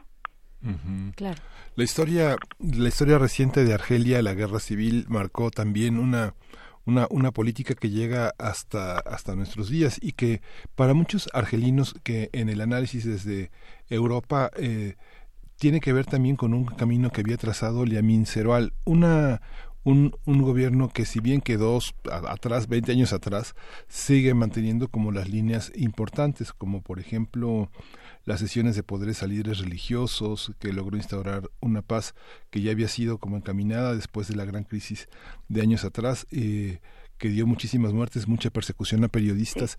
Eh, hoy se, se, se perfila un, un, cambio en este en este terreno o la continuidad de una Argelia también mirada por Europa como también como una una posibilidad de un diálogo más abierto eh, con el Islam, por ejemplo. Mm bueno, ahí hay una situación muy muy interesante la, la que planteas porque en, en, en realidad esta eh, digamos, este proceso en el cual se encuentra actualmente eh, Argelia, en donde la, la, el pueblo ha jugado una, eh, digamos, el papel más importante, quien ha puesto y ha decidido y ya, ya ah, le ha dado la vuelta a 20 años, ¿no? Y a una posibilidad de un quinto mandato, eh, pareciera ser que entonces, justo estos actores de los cuales eh, hablas, Miguel Ángel, eh, pareciera ser que también tendrían que cuestionarse cuál es su papel en, en, este proceso, no solamente en esta continuidad de la que veníamos hablando, ¿no? No solamente de la guerra civil, no solamente tras después esta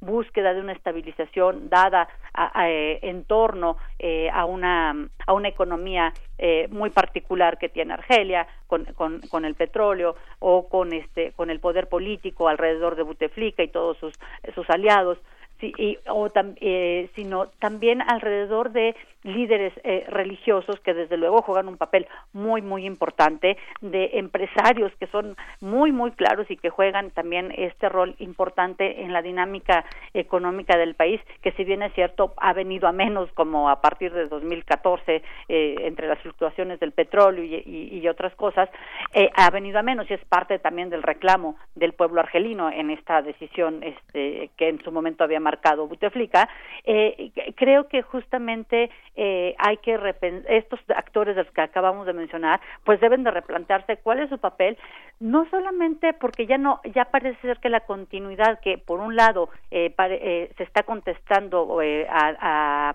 a sobre el sobre el, el ejército que busca actualmente a raíz de este proceso eh, como de cambio o de esta búsqueda de cambio se ha, se ha mostrado como un garante o se ha querido presentar como un garante mediador no entre el ejecutivo y entre el pueblo eh, como pareciendo ser que está más del lado del pueblo que va a velar por la por la seguridad del pueblo por sus garantías y no tanto eh, proteger al ejecutivo y así lo ha mostrado tanto que él fue el que de alguna manera se pronunció en varias ocasiones para eh, que llegara a esta decisión eh, Buteflika que es la demisión eh, justamente me parece que el pueblo va marcando pautas de esta reconsideración de qué roles deben de jugar los diferentes actores. Entonces, la continuidad parece ser que ya no, eh, no es eh, una exclusividad de esta élite. Me parece ser que hay una, necesariamente se presenta una ruptura y si algo ha hecho el pueblo argelino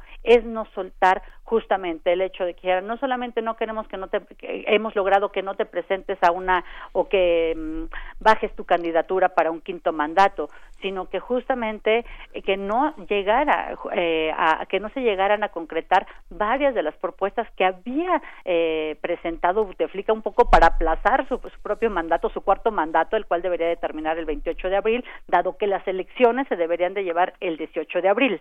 Entonces, eh, creo que más bien ahorita estamos como en un en un momento donde eh, realmente el replanteamiento de estos actores debe eh, debe debe darse debe de empezar a mostrarse lo cual todavía no ha sido muy claro eso hay que hay que tenerlo en cuenta como que el foco ha estado como entre los actores del del gobierno del gabinete particularmente de, de Buteflika de, del, del de Salah que es el, el, jefe el general el jefe del, estado mayor del ejército no es en torno de ellos que ha estado como todo el foco de este proceso pero digamos otras otras eh, actores muy presentes. Todavía no conocemos realmente eh, hacia dónde quieren mostrarse eh, en este en este en este momento tan decisivo pero el que no ha dejado para nada este este momento pues ha sido el pueblo y ha sido el pueblo argelino que manifestación tras manifestación con mucha claridad ha puesto, eh, como digamos, ha marcado la pauta de hacia dónde se dirige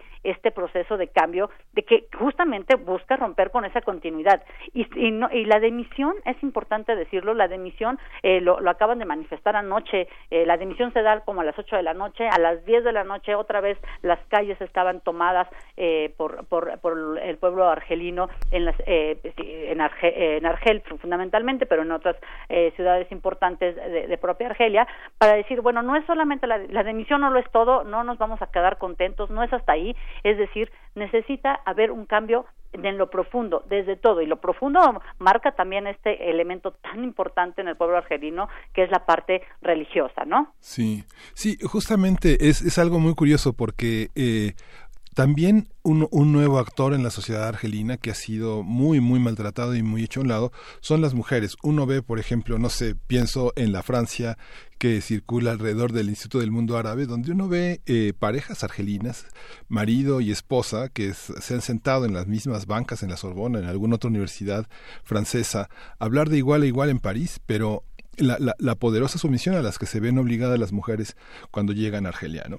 Esta parte y, la, y la represión de que han sido víctimas y que son mujeres que tienen una enorme conciencia, que regresan a su, a, su casa a dialogar con, los, con, sus, eh, genera, con las generaciones anteriores, con la abuela, con la madre, hablando de una situación que tiene que cambiar. Y los hombres lo saben esta parte, ¿cómo, cómo lo ves tú, Paulina? Eh, bueno, yo aquí tengo un dato muy interesante que desde la última vez que, que hablamos sobre las manifestaciones, por alguna razón se me escapó, por el tiempo, porque, por lo que sea, eh, que, quiero señalar y es muy, muy eh, remarcable.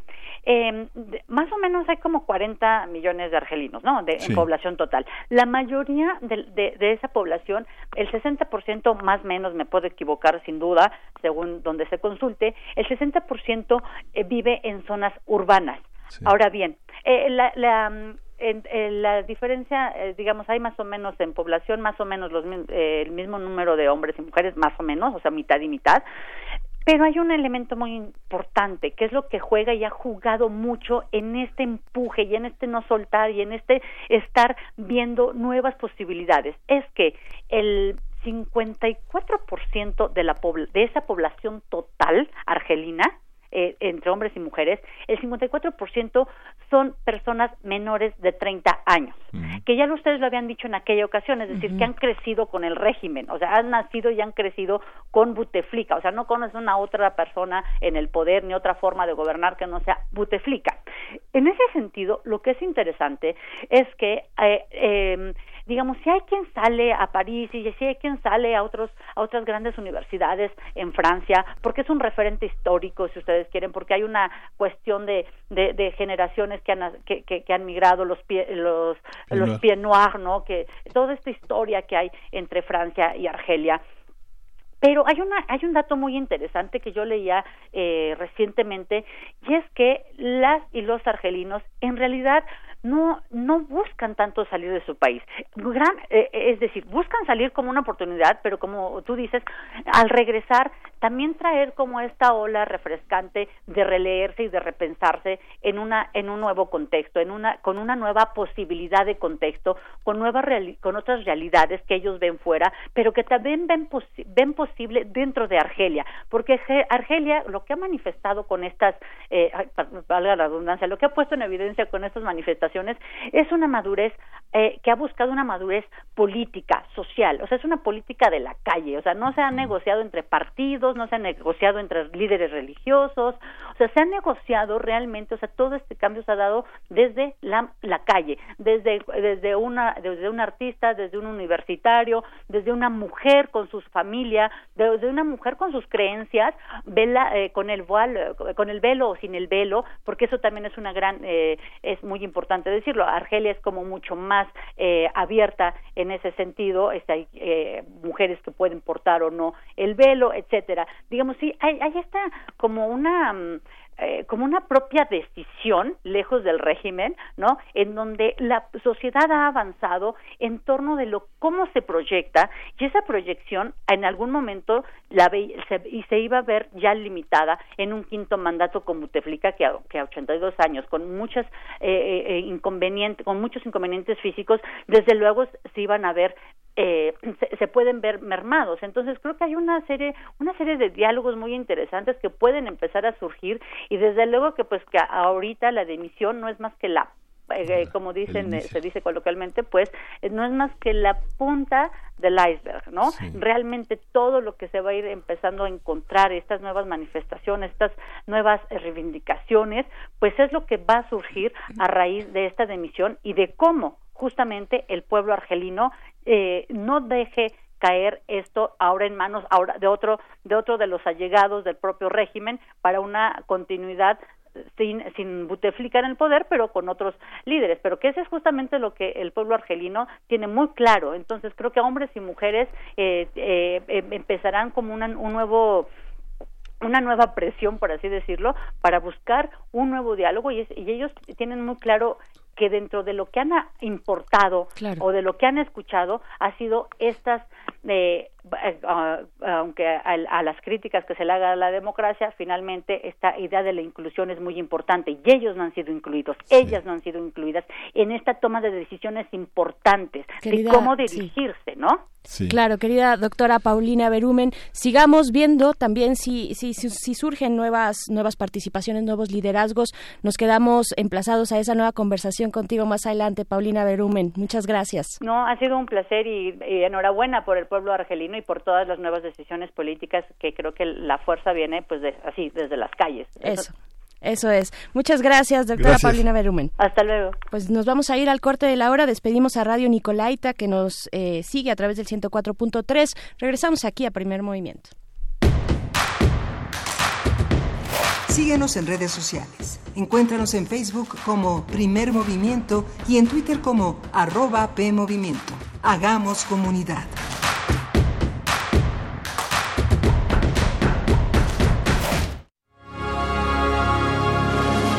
Cuando era niño, la delincuencia lo arrancó del cuidado paterno. La vida lo endureció con más deseos de venganza y la noche le ofrecerá la oportunidad para cobrársela. ¿Te suena? No, porque esta historia no la has escuchado nunca. Aún. Radio UNAM, el Encuentro Internacional de Narrativa Gráfica Universo de Letras y la Cátedra Extraordinaria José Emilio Pacheco de Fomento a la Lectura te invitan a escuchar las insólitas aventuras del hombre murciélago. Del primero al 5 de abril a las 17.30 horas. Retransmisión a las 22.30 horas dentro de Resistencia Modulada todo por el 96.1 de FM. Radio UNAM, experiencia sonora. Lo que nos define, el trabajo. Lo que nos motiva, el bienestar de todos los mexicanos. En Quintana Roo somos el primer lugar a nivel nacional en generación de empleos formales. En Aguascalientes ya somos el primer lugar en reducción de analfabetismo en el país. Y en Durango se han beneficiado a más de 460 jefas de familia para emprender su propio negocio. Esa es la forma de gobernar del PAN, cerca de la gente. Acción Nacional, unidos y fuertes para defender a México. Propaganda dirigida a los militantes del PAN. Lenguajes textuales sin fronteras, performance y neurociencia se encuentran gracias a la palabra que es arte, sonido y textura, conocimiento y creación. La Cátedra Extraordinaria José Emilio Pacheco, de Fomento a la Lectura, te invita al diplomado. Poesía, ciencia y arte en expansión. Diálogo entre campos del saber análisis pedagógicos para diversas áreas del conocimiento que utilizan el lenguaje como punto de partida, coordinado por Rocío Cerón. Del 11 de abril al 10 de diciembre, en seis módulos de 20 horas cada uno, sesiones, jueves de las 16 a las 20 horas en la Casa Universitaria del Libro, Cazul. Más información en www.catedrapacheco.unam.mx. Expande tu mente y encuentra tu voz en donde las disciplinas convergen.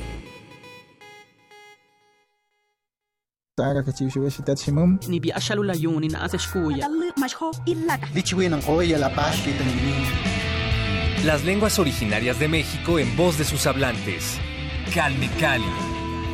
Tercera temporada.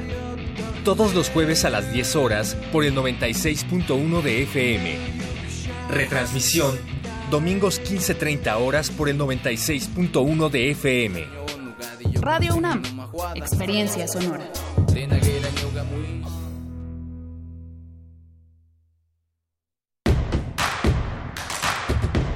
Encuentra la música de primer movimiento día a día en el Spotify de Radio UNAM y agréganos a tus favoritos.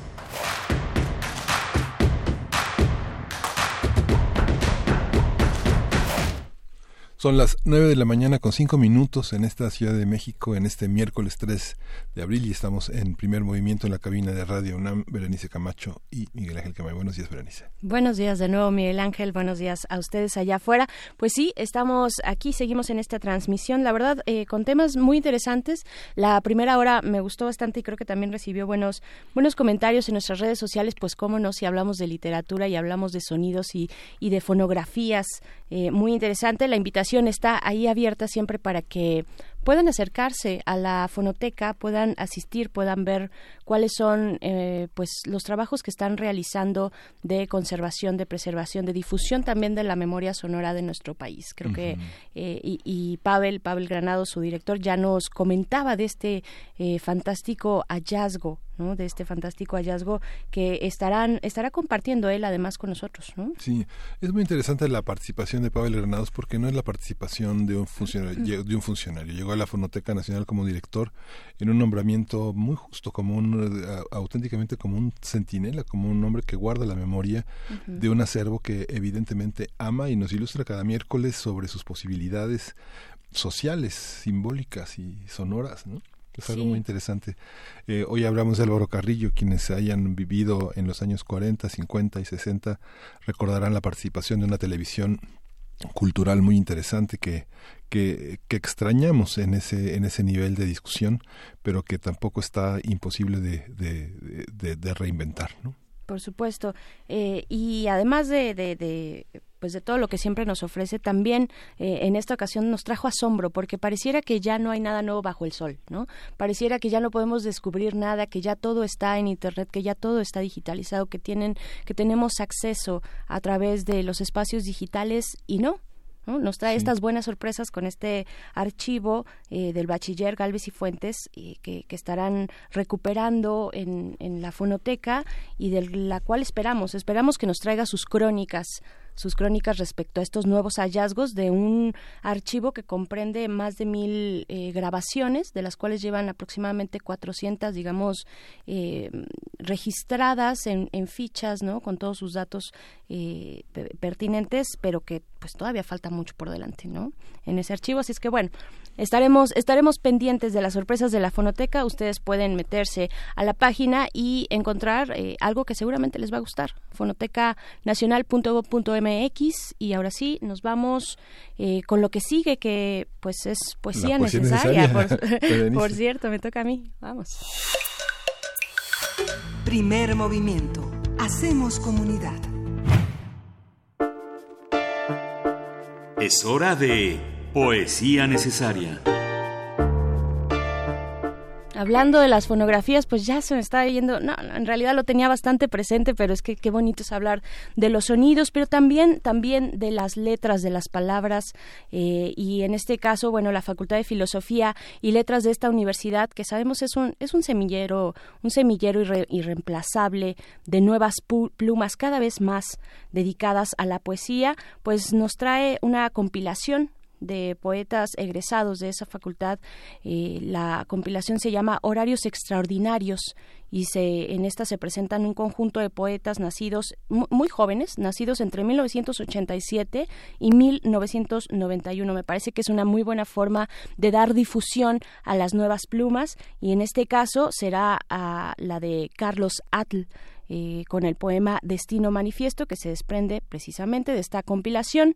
Y pues bueno, esto es solamente para, para darle seguimiento a alguna de estos nuevos, de estas nuevas letras de la poesía mexicana y de la poesía que se hace en esta universidad. Vamos a acompañar este poema Destino Manifiesto con una gran versión de I Shot the Sheriff en la interpretación de Eric Clapton, pues para balancear un poco este tema de las viejas generaciones y las nuevas generaciones, pues esto, esto es Destino Manifiesto de Carlos Atl. La realidad arrebatada en su estado de ocultación y encubrimiento apunta hacia las palabras y las hojas, desgatilla el alimento del alma sobre la historia, habla de ficciones, muertes y engaños, metralla los árboles, apunta hacia los textos, que queden todos deshojados. Haré que corras hacia la muerte para comprobar tu condición de hombre, haré que des la vida para que no te coja la muerte. Estas son mis armas, balas y metrallas, la realidad arrebatada. Déjalos que se maten solos. ¿Y qué tal si nos matamos juntos? Amarra el revólver de tu mano mientras yo meto las balas y tu primer momento y tu primer momento líquido. En un árbol he sido sembrado, me descolgaron las balas y metrallas para gritar poemas al, al, limón gracioloquianos, para gruñir quebrantahuesos roquedaltianos, para rezar a cadáveres exquisitos bretonianos, para narcotraficar con mis palabras. Tus metrallas me deshojan, como deshojan a Bolívar, a Martí o a Guevara, la puntería de tus balas, intempestivamente por la puerta trasera, forzados, sin poder, sin poner ni discutir las reglas del juego, maniatados al momento. El poeta sabe que el dolor del mundo es más grande que su propia congoja. El poeta es un revólver en medio del dolor del mundo. Lo que yo tengo no son balas ni metrallas. Lo que yo tengo se llaman palabras. Bang, bang, bang.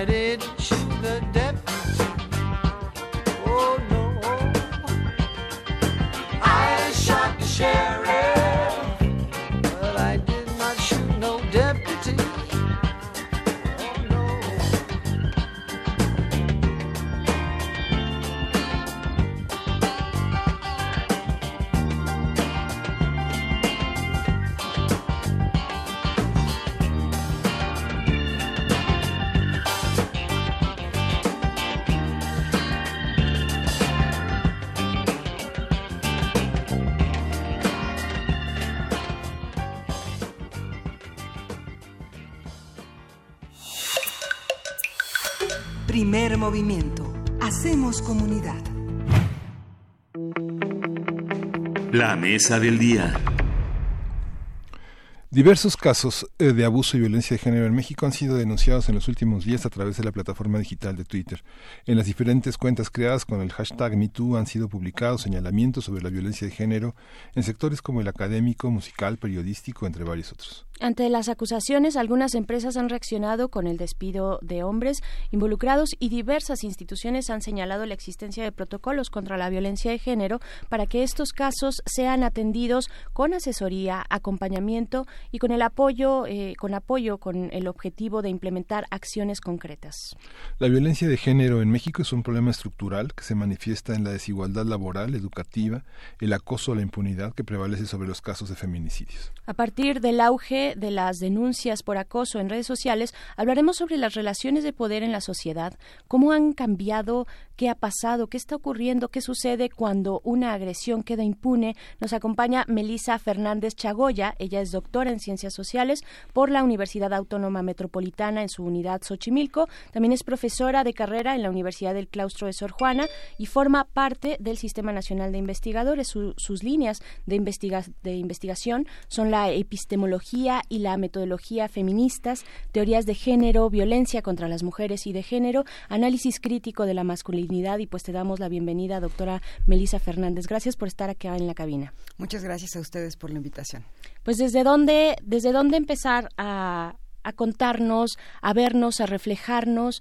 Eh, hemos llegado a este punto, a este punto terrible, pero creo que vale la pena mirar el fenómeno completo eh, en, retrospectiva probablemente y ver bueno pues por qué estamos aquí de dónde venimos y qué está pasando en nuestras en nuestra sociedad con las relaciones de poder claro. Algo bien importante frente a este tema a mí me gustaría eh, invitar a la audiencia a que historizáramos el fenómeno social no el fenómeno Me Too por así decir tiene antecedentes y, y, me parece que es bien, bien importante puntualizarlos. Recordarán por ahí del 2016 el hashtag mi primer acoso. Este hashtag provocó cosas eh, bien, bien impresionantes entre la sociedad. En principio fueron cualquier cantidad de mujeres las que participaron compartiendo una experiencia íntima, personal, y muchas de ellas era la primera vez que verbalizaban alguna violencia eh, cometida en, en, su contra. Segundo punto, eh, poco después de que este hashtag se, se viralizara, se hicieron algo así como una especie de etnografía virtual donde los resultados arrojados son verdaderamente escalofriantes. Esto es que las mujeres que participaron de, de esa de esa encuesta, pues, de ese espacio de, compartición de experiencias, entre los 3 y los 8 años vivieron su primer abuso sexual, ¿no? Esto, esto es impresionante. Entonces, bueno, estamos hablando de un país donde eh, gran parte de las mujeres son abusadas sexualmente en esa edad, ¿no? Tan tempranísima edad por un lado. A partir de ahí es que los medios empiezan a, focalizar este tema del abuso sexual a niños y niñas y pues sí, hasta hace unos años nos enteramos que México ocupa el primer lugar en, embarazo adolescente, que a mí me gusta más puntualizarlo y decir que ocupamos el primer lugar de violadores, pederastas y pedófilos, ¿no? Para ser más puntual. Seguido de esto también ocupamos un primer lugar de niñas que son obligadas a, a parir, ¿no? Entonces, bueno, desde ahí me parece que ya había un tema latente, muy preocupante, un fenómeno que, que no, no, creo tampoco que sea nuevo, pero sí que en las últimas décadas se empieza a verbalizar, a contar, a, pues sí, a compartir, porque no, no es algo que tengamos por qué quedarnos de manera personal.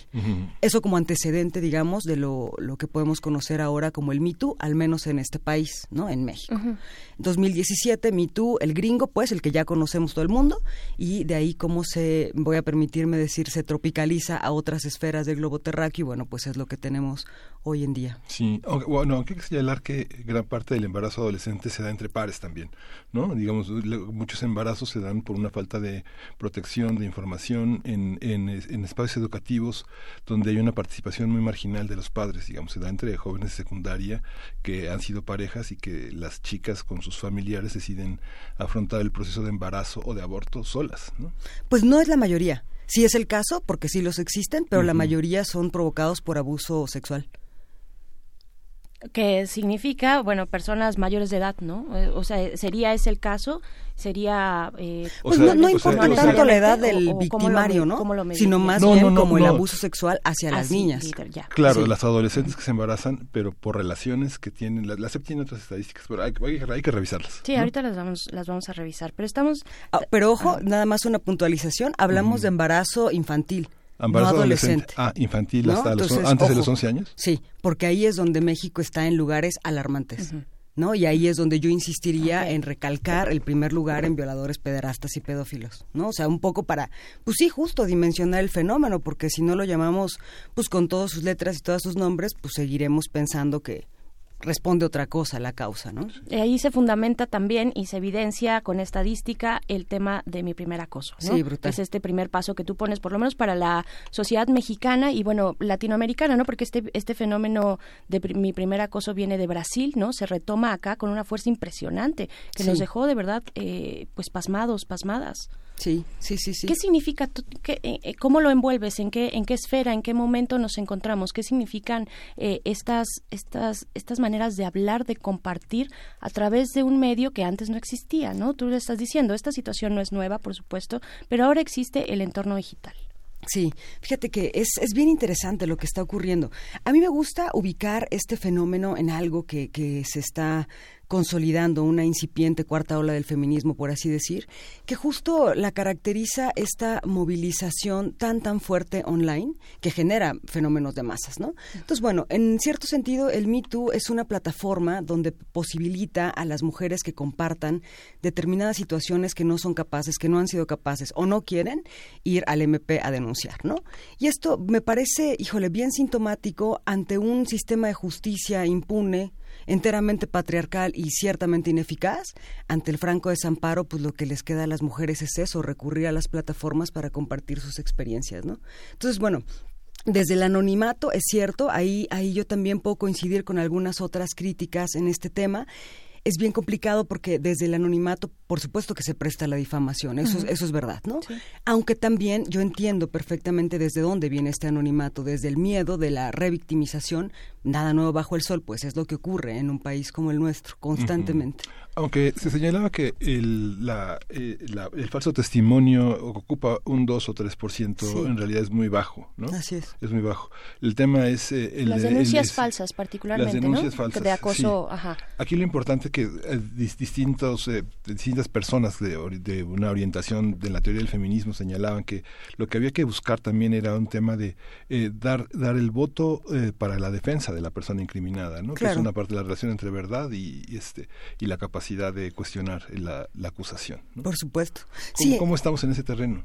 En ese sentido, yo, yo pensaría que hay que demostrar la inocencia hasta llegar a sus últimas consecuencias, pues, ¿no? Del mismo modo, pensémoslo desde el otro lugar, ¿no? Demostraré que esto es verdad hasta el último de sus consecuencias.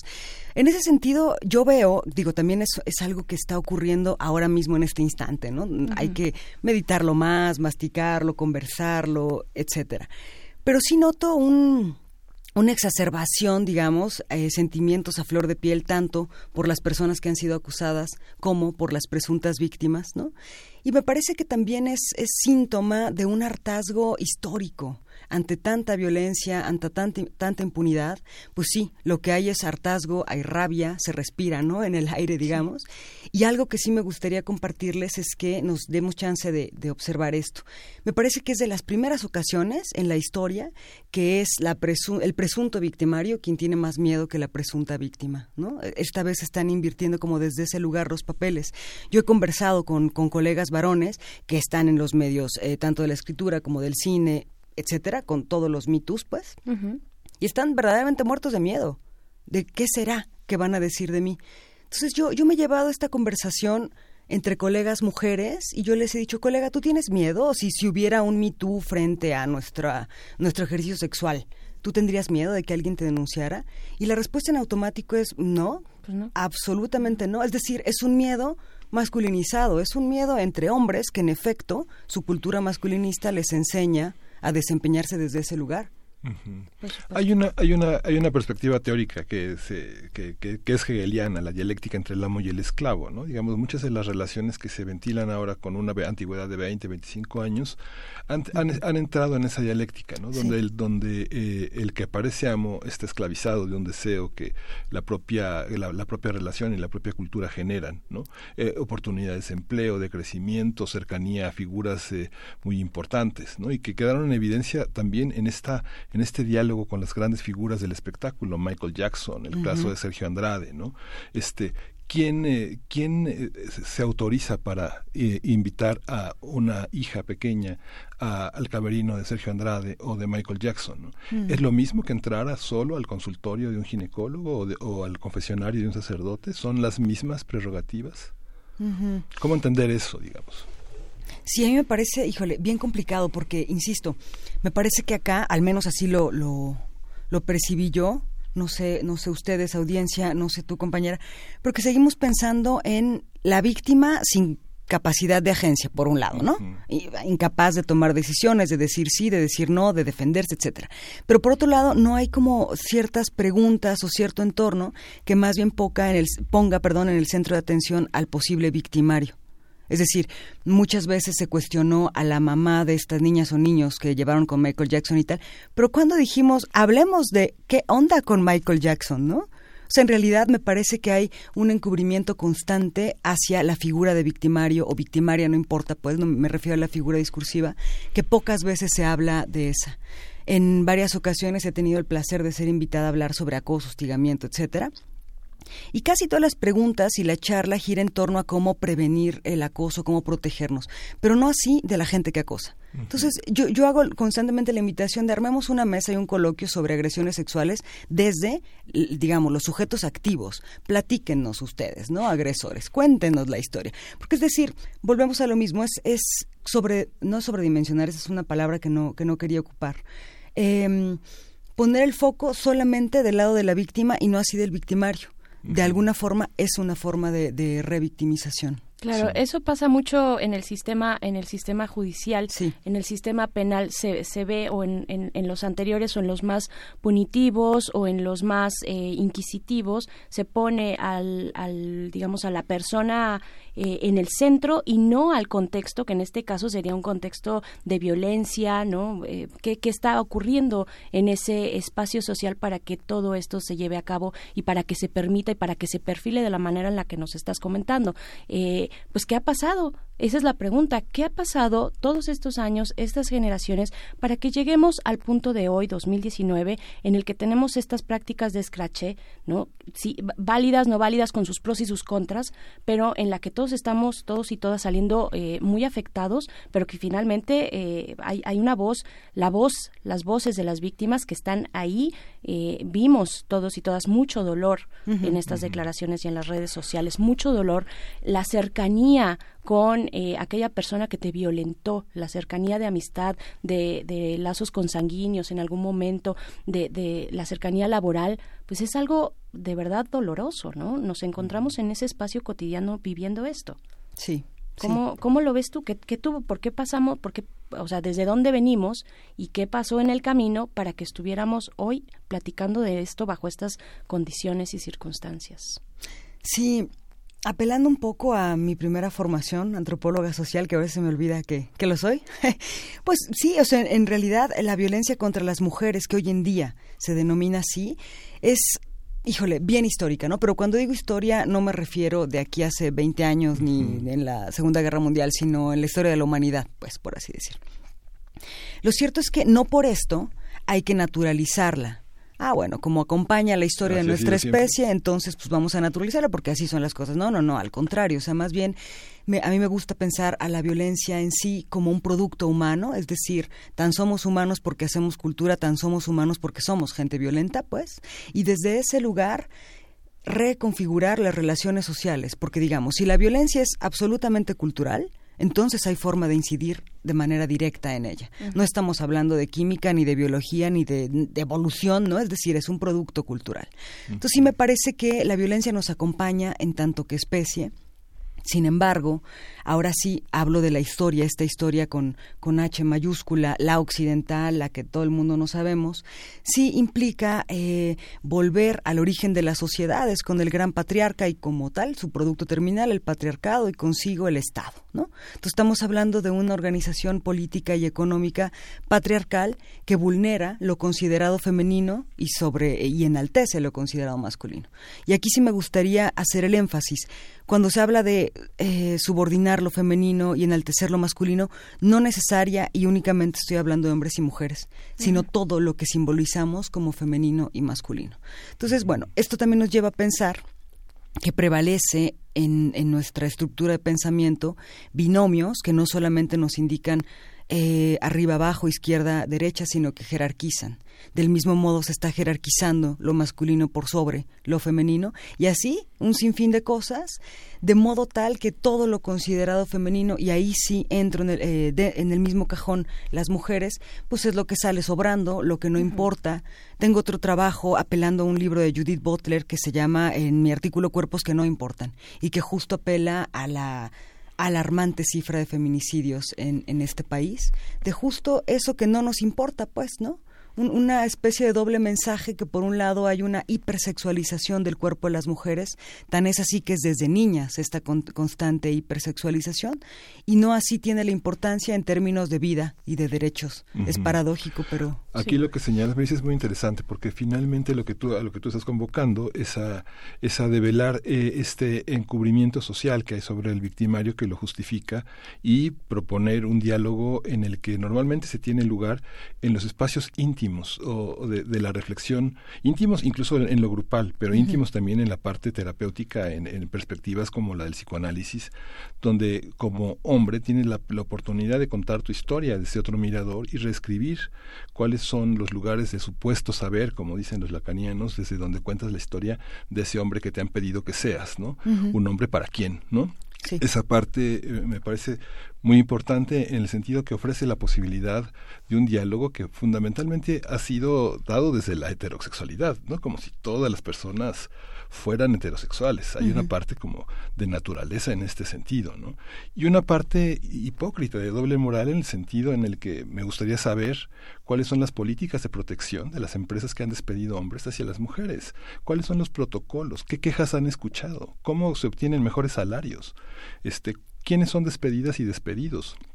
¿Son tratados igual? ¿Las demandas son de la misma manera? ¿Cómo, cómo es esta parte? ¿no? Yo creo que hay una parte de doble moral también en que los que protegen son también victimarios en un sentido. ¿no? ¿Cómo- pero- y yo eh, solamente anotaría cómo es en esta parte hoy, hoy en esta semana y la semana pasada, pero cómo ha venido siendo eh, los últimos años, ¿no? Cómo las empresas, cómo, cómo los lugares donde eh, las mujeres van y depositan su queja no eh, no penal, digamos, no, no judicial, sino en otros aspectos y en otros ámbitos, cómo cómo ha sido, cómo ha sido recibida durante tantas generaciones que las mujeres eh, hemos salido al, al ámbito laboral a diferencia de estas dos semanas, ¿no? Sí. También, ¿cómo, cómo lo ves? Sí, híjole, muy impresionante. Me, me tiene así impactada, ¿no? El, el alcance, digamos, de un fenómeno de masas eh, online, para empezar. En esto tienes, pues tienes toda la razón, porque digamos, de hace tres semanas para acá, estas quejas que pudieran recibirse por parte de, de mujeres, pues también apela un poco a la naturalización, de pues así es, tú te lo buscaste, en fin, ¿no? Una- etcétera, un largo etcétera. Sin embargo, hoy quizá nos estemos tomando un poquito más en serio la cosa. Y también yo quisiera compartir que no me parece extraño que a ciertas generaciones les parezca exagerado lo que esta ola de, de chaviza, digamos, está logrando con, con el, el feminismo, ¿no? Y yo apelaría de nuevo a esto, nos acosta- a- acostumbramos a vivir así, ya de tal manera que pues, el acoso callejero y el acoso del jefe y el acoso de no sé quién ya no nos resultaba un problema, ¿no? Comillas, entre comillas, porque por supuesto que es un problema, pero naturalizamos y nos acostumbramos a vivir así. De pronto llega una generación que nos dice, pues no hermana, no se, no se tiene por qué seguir así, pues claro que nos mueve tapetes y nos conflictúa y consideramos exagerado, pero yo creo que esa exageración era justo lo que, lo que estábamos esperando, era necesario. Ahora recordemos, nada es fortuito, todo siempre resulta ser el producto de algo, el síntoma de algo, en fin. Si algo está ocurriendo de esta forma hoy en día que nos escandaliza tanto es que en la estructura el, el fenómeno es alarmante, ¿no? Y esto es apenas el síntoma de algo que está ahí latente y gigantesco. Ahora que tú pones el tema de la historia, eh, y me, y me quiero remitir un poco a nuestra historia más reciente, ¿no? Eh, cuando, cuando justo no sabíamos que esto estaba mal, sin embargo, genera consecuencias, tiene consecuencias puntuales, todas las mujeres lo sabemos. Hubo consecuencias de cada uno de estos momentos, ¿no? Eh, pero se normalizaba, todos pensábamos que, bueno, pues sí, así es la vida, está el hombre seductor, está el jefe, el, el poder, el poder seduce, ¿no? Eh, pero, ¿qué, ¿qué pasa? cuando tenemos sabemos que eso ocurrió que estuvimos ahí que, que, que lo tratamos como algo normal al momento de hoy cuando volteamos y decimos eso no fue normal pero la pregunta es eh, es, complicado plantearlo, pero es válido, es válido sacar, digamos, los trapitos, los trapos sucios de un momento en el que no se tenía conciencia y señalar a la persona, eh, a una persona como victimario, ¿no? Eh, bajo, bajo nuevos parámetros bajo los parámetros de eh, el 2019 o de esta cuarta ola que se empieza a delinear del feminismo qué tan válido sí. es hacer eso pienso que absolutamente válido porque como tú bien lo narras la persona quizá no tenía conocimiento de causa de lo que estaba ocurriendo pero el agresor sí él sí tenía conciencia no entonces desde ese lugar insisto tenemos que darle un giro de tuerca ya, ¿no? Así uno, dos, tres, ahora mismo en este instante, y observar qué pasa del otro lado. No es la víctima, es el sujeto que está victimando, el victimario, o sea, veámoslo así. En este claro ejemplo que tú nos planteas, yo creo que así fuera a los tres años y la mujer de 25 denuncia, es perfectamente válido. Ella era la que a los tres años no se daba cuenta de nada, solamente la pasaba terriblemente, ¿no? Uh -huh. Y tuvo un, su primer trauma, o bueno, de los primeros traumas existenciales severos. Uh -huh. Pero el compa que le haya hecho eso, sí tenía conocimiento de causa, por supuesto. O sea, también un poco esta idea de que la persona victimaria no se dio cuenta de lo que hizo, me parece una falacia bien patriarcal, ¿no? Que, que justo apela a este pacto patriarcal para disculpar siempre al victimario. No sabía, no se daba cuenta, no sabía que era un delito. Es decir, a ver, las leyes están construidas desde un marco patriarcal y también esas leyes son las que protegen a tus grandes patriarcas dentro de esta estructura, pues, o sea, un día de estos, ¿no? Y después, en ese contexto, nos alarmamos de que existe un Me Too. Bueno, es que, ¿qué esperábamos, sociedad, no? Uh -huh. Era lo mínimo, y de hecho se tardó, nos tardamos, vaya, era lo mínimo que, que, que podría haber ocurrido ante un sistema que en sí mismo no protege a las víctimas y en particular si estas víctimas son mujeres o cuerpos feminizados. También eso hay que dejarlo bien en claro. Estaba revisando en la computadora cuál era la fecha en la que se había estrenado uh, Asesinos por Naturaleza, ¿no? 1994. Uh -huh. la violación en la, al interior de la familia, ¿no? Una, una violación en un padre que le dice a su hija que suba las escaleras y que se ponga limpia porque este no quiere ver la cara durante una hora, ¿no? Y la madre que lo consensa. Esa violencia familiar, este, digo, es, es, de una crudeza terrible. Está, está eh, narrada como si fuera una soap opera, ¿no? como una pequeña comedia. Uh -huh. es, es, brutal, si fuera de una manera realista, sí. naturalista. Pero eh, 1994. Uh -huh es algo, eh, la violencia al interior de la familia en casos de abuso normalizan esta opresión, esta, esta, esta, este nudo en la garganta de hombres y mujeres. ¿eh? Sí, sin lugar a dudas lo hace. Y fíjate, también las películas, ¿no? Y las canciones, y es decir, todo, todo el, el constructo del mundo constantemente reproduce y ayuda a la naturalización de este tipo de, de actos, ¿no? Y, y, justo me parece que esta evocación o este ejemplo nos ayuda a entender de manera súper clara el fenómeno. En sí mismo la violencia familiar, como dices, la violación por parte del padre, el encubrimiento por parte de la madre y bueno, pues la víctima ahí tratando de sobrevivir ante todo, ¿no? Y, y, digamos, en una película lo romantizan desde la sátira, porque de alguna forma también es otra, otra manera de naturalizar y de legitimar el, el hecho, ¿no?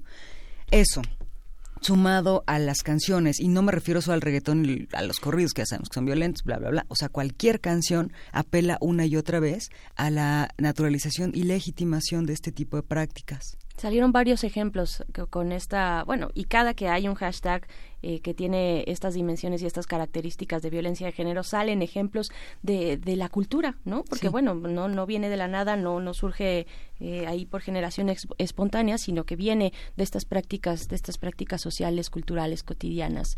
Eh, otro, otro tema que yo me voy a poner como, como abogado del diablo un poco, eh, el tema de, bueno, el tema del, del consentimiento, ¿no? De decir sí o no en una cultura mexicana en la que a la mujer, eh, a las mujeres siempre nos, nos dijeron, tú di que no, di que no, di que no, y que insista, que insista, que insista, porque ahí lo vas a tener, ¿no? Sí. Es terrible, es terrible y, y es real, ¿no? Y entonces, por, por un lado, esa educación hacia la mujer y por el otro hacia el hombre diciendo, eh, tú, tú puedes, tú dale, no te, no te des por vencido, este, si ella te dice que no es que te está coqueteando, tienes que, que este, pues tal vez ser un poquito más aguzado en esto, ¿no? Este, Ujú. cómo, cómo, cómo, cómo leerlo a, este momento, ¿no? A este punto donde todos participamos de, de, aquellas prácticas y en las que ahora mm, tal vez no todo el mundo sabe decir que no, no sabemos cómo decir no, no sabemos cómo posicionarnos, cómo dar eh, este mensaje de, de propiedad de- del, del cuerpo de una misma, ¿no?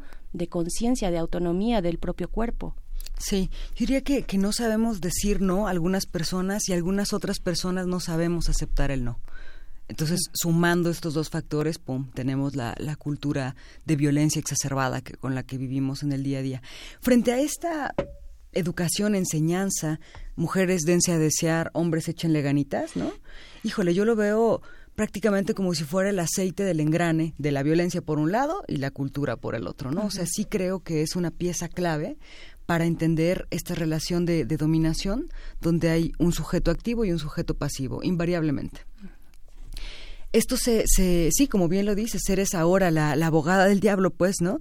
Porque justo en, en este asunto del consenso de, bueno, es que ella nunca me dijo que no, o él nunca me dijo que no, bueno, es que mientras no haya el sí, quédate más bien con el no. Si la incapacidad está en detectar cuando la otra persona está colocando los límites, mi atenta sugerencia es, si no hay un sí abierto, clarísimo, pues entonces que tu cabeza diga no. Es decir, si solamente pensamos en sí o no, arriba o abajo, bueno, pues ya está. Ante un, una ausencia de sí, la respuesta es no. El quién sabe, el de a poquito, etcétera, que no exista, pues, ¿no? Es curioso porque también en nuestra relación con el mundo extranjero, cuando, cuando hay grandes comunidades de estudiantes de otros países que vienen a lugares tan cosmopolitas en ese sentido, como Guanajuato, como Guadalajara, como Monterrey, donde eh, muchas, muchas eh, jóvenes, muchas mujeres extranjeras, eh, tienen la percepción cuando vienen de países donde se han resuelto muchos estos temas, Noruega, Dinamarca, Inglaterra, eh, decir que hay una sensación de que siempre estoy disponible para él, ¿no? Eh, los hombres tienen esa sensación, esto que señalas eh, es no mientras no haya una señal de que sí, eh, poner un límite, poner una frontera, forma parte de algo que tiene que ver con alguien que está disponible siempre, ¿no? Le puedes llamar borracho a cualquier hora, eh, la este, hacer invitaciones a, a salir de una manera muy directa. Esta parte, ¿cómo, cómo reorientarla? ¿Cómo reflexionar sobre ella? Sí. De pensar sujetos disponibles para, para siempre, ¿no? Claro. A cualquier hora, siempre con deseo sexual, siempre, siempre dispuestas. Sí, fíjate que a mí, al menos para reflexionar en torno a este tema, me han ayudado dos posturas muy vinculantes entre sí. Una de un sociólogo francés llamado Pierre Bourdieu, que habla justo de la dominación masculina, ¿no? De cómo todo el, el mecanismo del hábitus, de la forma de vivir, pues está anclado en una dominación que no es dom- dominación a secas, sino masculina. Y por otro lado, una eh, socióloga también, materialista francófona feminista, que se llama Colette Guillaumin, ella habla justo de la apropiación de mujeres, en este sentido imbricado, individual y colectivo. Grosso modo, nos ayuda a entender cómo em, los cuerpos feminizados y o mujeres están a disposición del cuerpo de dominación, pues, ¿no? Esto es una, una premisa que si la escuchamos de nueva cuenta podemos decir, ay, qué exagerado, no es para tanto. Pero en el, digamos, en el día a día, en lo simbólico, esto que no necesariamente se, se materializa, bueno, sí, pues ya están los feminicidios, pues no, pero digamos, en una mesa de estar, en una clase, en cualquier cuestión, podemos observar cómo en efecto hay un em, absolutismo, me voy a permitir llamarlo así, masculinista. ¿En qué sentido? El uso de la palabra está en los hombres. La toma de decisión está en los hombres. Y ojo, En el caso de que haya cuotas de género y sean las mujeres las que están 50-50 tomando decisiones, la actitud que muchas de ellas eh, acogen es la masculina. ¿Por qué? Porque tenemos hasta ahora una noción de poder que es masculinizado.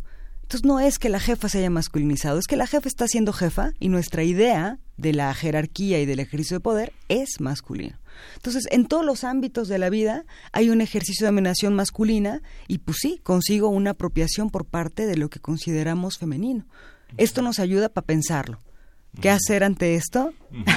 Seguirlo pensando. Aunque No, el sí, señalamiento de Bourdieu es muy interesante porque también hay una masculinización eh, de, de- de las mujeres que ocupan cargos administrativos. Es algo que también señala Bourdieu en ese libro, en el que justamente las mujeres empiezan a, a usar trajes sastre, a cortarse el cabello, a, este, a tener menos implementos, eh, maquillarse menos, eh, no pintarse las uñas, eh, una, usar zapatos bajos o tacones muy discretos. ¿no? Y señala esa parte porque finalmente en los ámbitos ejecutivos de los que nombraba Bourdieu es no te escucho, ¿qué dijiste? Siempre que levanta la voz una mujer en una junta, no le escucha a nadie. Sí. Parece que, que, que habla bajo o que no se le entiende. o- Hay esa parte que mientras más ah, entra en el esquema de la sumisión, en este orden simbólico, más se le escucha. ¿no? Claro. Y más compañero es esa mujer, ¿no? Así es. Y, y algo que sí, para no quedarnos como en el shock absoluto, no hay nada que hacer. Yo creo que apelando a Rosa Luxemburgo, las pequeñas revoluciones del día a día, ¿no? Teniendo claridad de esto, es decir, asumiendo que no es que estemos locas, no, no estamos exagerando, no, no estamos haciendo nada malo, al contrario, estamos haciendo lo que tenemos que hacer en una coyuntura histórica como la que se presenta hoy en día tratar de actuar desde otros lugares y desde otras, sí, otras, otras lógicas, ¿no? Habrá que descubrir una nueva lógica, porque ya nos quedó claro que la lógica de género pues habla de esto, de dominación, de subordinación, de pasivo y de activo. Habremos sobre la marcha de descubrir nuevos caminos de cómo vincularnos las personas, me parece. Pero sí, sí quisiera yo, yo dejar en claro que esto que estamos viviendo hoy, que nos tiene con los pelos de punta, y no es para menos, sí es el resultado de muchísimos años de hastío, de violencia exacerbada, y en algún momento tenía que ocurrir. Yo me siento orgullosa de que nos haya tocado, pues, ¿no? Sí, a es una nosotras, a nosotros. vivirlo porque es re- replantearse quién es uno. Claro, claro. Y lo que queremos, ¿no? Estas crisis me parece que si de algo sirven es que nos descolocan en todos los sentidos de, de la palabra. Nos descolocan y bueno, una vez nuestras partes por ahí votadas, pues habrá que reconstruirlas. Y esa parte, Melissa, que bueno, hablando de orgullo, bueno, es, es importante. En la UNAM tenemos un protocolo de, de atención de género en la, en, la, en la página de la abogacía que ha sido como, que, ¿qué podemos hacer con nuestra ira? ¿no? A, a dó- a dónde llevarla y si hay verdaderamente una solución? No hay en las universidades, se hizo un diagnóstico este, de distintos espacios y no hay ese espacio de atención y no hay seguimiento y no hay consecuencias. ¿no? Y, el poder, y los poderes este, parece que están aislados de estos espacios de autonomía donde es posible hablar de estas cuestiones, el poder judicial, el poder legislativo, a dónde debemos llevar la discusión para que no se entienda como un grito nada más de rabia, ¿no? Claro. Fíjate que al respecto eh, volvemos a hablar de- del encubrimiento, pues, ¿no? O sea, en la Universidad del Claustro de Sor Juana, donde soy catedrática, también hay un protocolo y, y yo creo, digo, esta es una hipótesis muy personal, pero voy a aventarme a a compartirla. En buena medida ese protocolo funciona, porque en efecto, o sea, se enteran, digamos, de los casos. En esto, hasta ahora ha habido profesores acosando estudiantes y al otro día ya no están ahí. O sea, sí hay una, una actuación inmediata, increíblemente inmediata. Yo hasta le digo a, a las estudiantes como mantengámonos en una postura crítica, pero observemos que lo que pasa acá en nuestro claustro no ocurre allá afuera. ¿no? Cruzas la puerta y ya el mundo real te cae a, a cubetada. Y yo, yo creo que en buena medida esto se ha logrado porque tenemos una rectora y no un rector. Carmen López Portillo, pues, eh, que ya lleva bastantes años siendo rectora, pues es una mujer y comparte estas experiencias que estamos hablando. No digo que ella haya sido víctima como las otras tantas de Me Too, no lo sé. No, no, no me atrevería a dar esa afirmación, pero sí es una mujer y hay un proceso de empatía eh, sororal, por así Sí. decir, entre nosotras. Y que ha sido una mujer que ha defendido su propia identidad, o sea, no, no navega ocultándose. Para nada. Navega de frente, ¿no? Exacto. Sí. ¿Qué, qué decir sobre las instituciones que están reaccionando particularmente a, a lo que ocurre con el mito mexicano? ¿no? Esto de la política de tolerancia cero. Cuando una persona, cuando un hombre, cuando un supuesto victimario es señalado en una denuncia anónima, tiene consecuencias en su vida cotidiana en espacios en los que no ocurrió eh, esta, este, este evento del cual se le señala. Porque, ¿qué, ¿qué te parece eso? Porque puede, puede parecer injusto, puede parecer no la vía que necesariamente va a reparar el daño, o sí, o, o qué pasa, qué pasa con esto, y también cuáles son los efectos de, de hacer este tipo de scratches, o sea, de, de Me Too. Eh, ¿A quién, o sea, alguien, a alguien está protegiendo a una posible víctima eh, futura, ¿no? Está alertando a las mujeres. ¿Qué, ¿Qué pasa con esta esfera de las consecuencias? Yo creo que a propósito de esto que hemos eh, llamado el pacto patriarcal, consciente o inconsciente, ojo, ¿no? Porque tampoco es que haya compañeros que estén todas las noches desvelándose a ver cómo volvemos a, a joder la Ah, ¿no? situación, ¿no? Pues, no sé, ¿no? Pero digamos, también puede ser inconsciente este asunto. Desde esa, vamos a dar el, el voto de confianza, pues desde esa inconsciencia hay un constante encubrimiento y arropamiento de los presuntos victimarios. Habrá mucha gente, hombres, mujeres, quimeras, no me importa, que salgan en su defensa, invariablemente. También tenemos una tradición, tra- tradición perdón, de revictimización. En este sentido, que, que estoy diciendo? No creer a la víctima, que no fue para tanto, no pudo ser cierto, y más bien a partir de esta absoluta negación, incapacidad, pues, de aceptar las condiciones terribles en las que vivimos, pues creer que no fue para tanto, que a lo mejor exageró un poquito la víctima y el víctima no es tan mal, ¿no? Entonces yo creo más bien que desde este lugar hay se abren oportunidades para el presunto victimario, indiscutiblemente, quizá en otros lugares, quizá en otros estados, ¿no? Eso es verdad. Por otro lado, habrá ciertos sitios que lo satanicen, indiscutiblemente también ocurre. ¿no? Sí. Pero yo, yo insistiría en que hay que hacernos responsables de nuestros actos. El presunto victimario tendrá que hacerse responsable tanto del acto que en efecto cometió, que tiene que ver con una violencia ejercida hacia otra persona, o bien dedicarse a defender su inocencia hasta las últimas consecuencias. O sea, en este sentido yo apelaría a, a la responsabilidad radical de todo lo que hacemos y decimos. ¿Qué decir a las mujeres que, que nos escuchan, a las mujeres que eh, participamos de alguna u otra manera con estas, eh, con estos movimientos?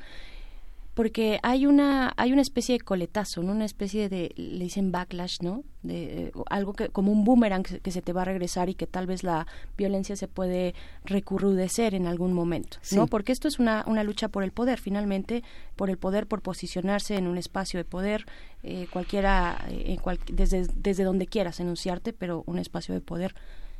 ¿Qué, qué, qué, qué sigue, digamos, eh, sin tener una, una bolita de adivina, ni mucho Claro. menos, pero qué sigue en este sentido? ¿Cómo cuidarnos, cómo protegernos? Sí, fíjate que me, me gustaría citar a Rosa Cobo, ella es una feminista española, y habla que, que tiene por lo menos tres décadas que se ha exacerbado la violencia contra las mujeres, ¿no?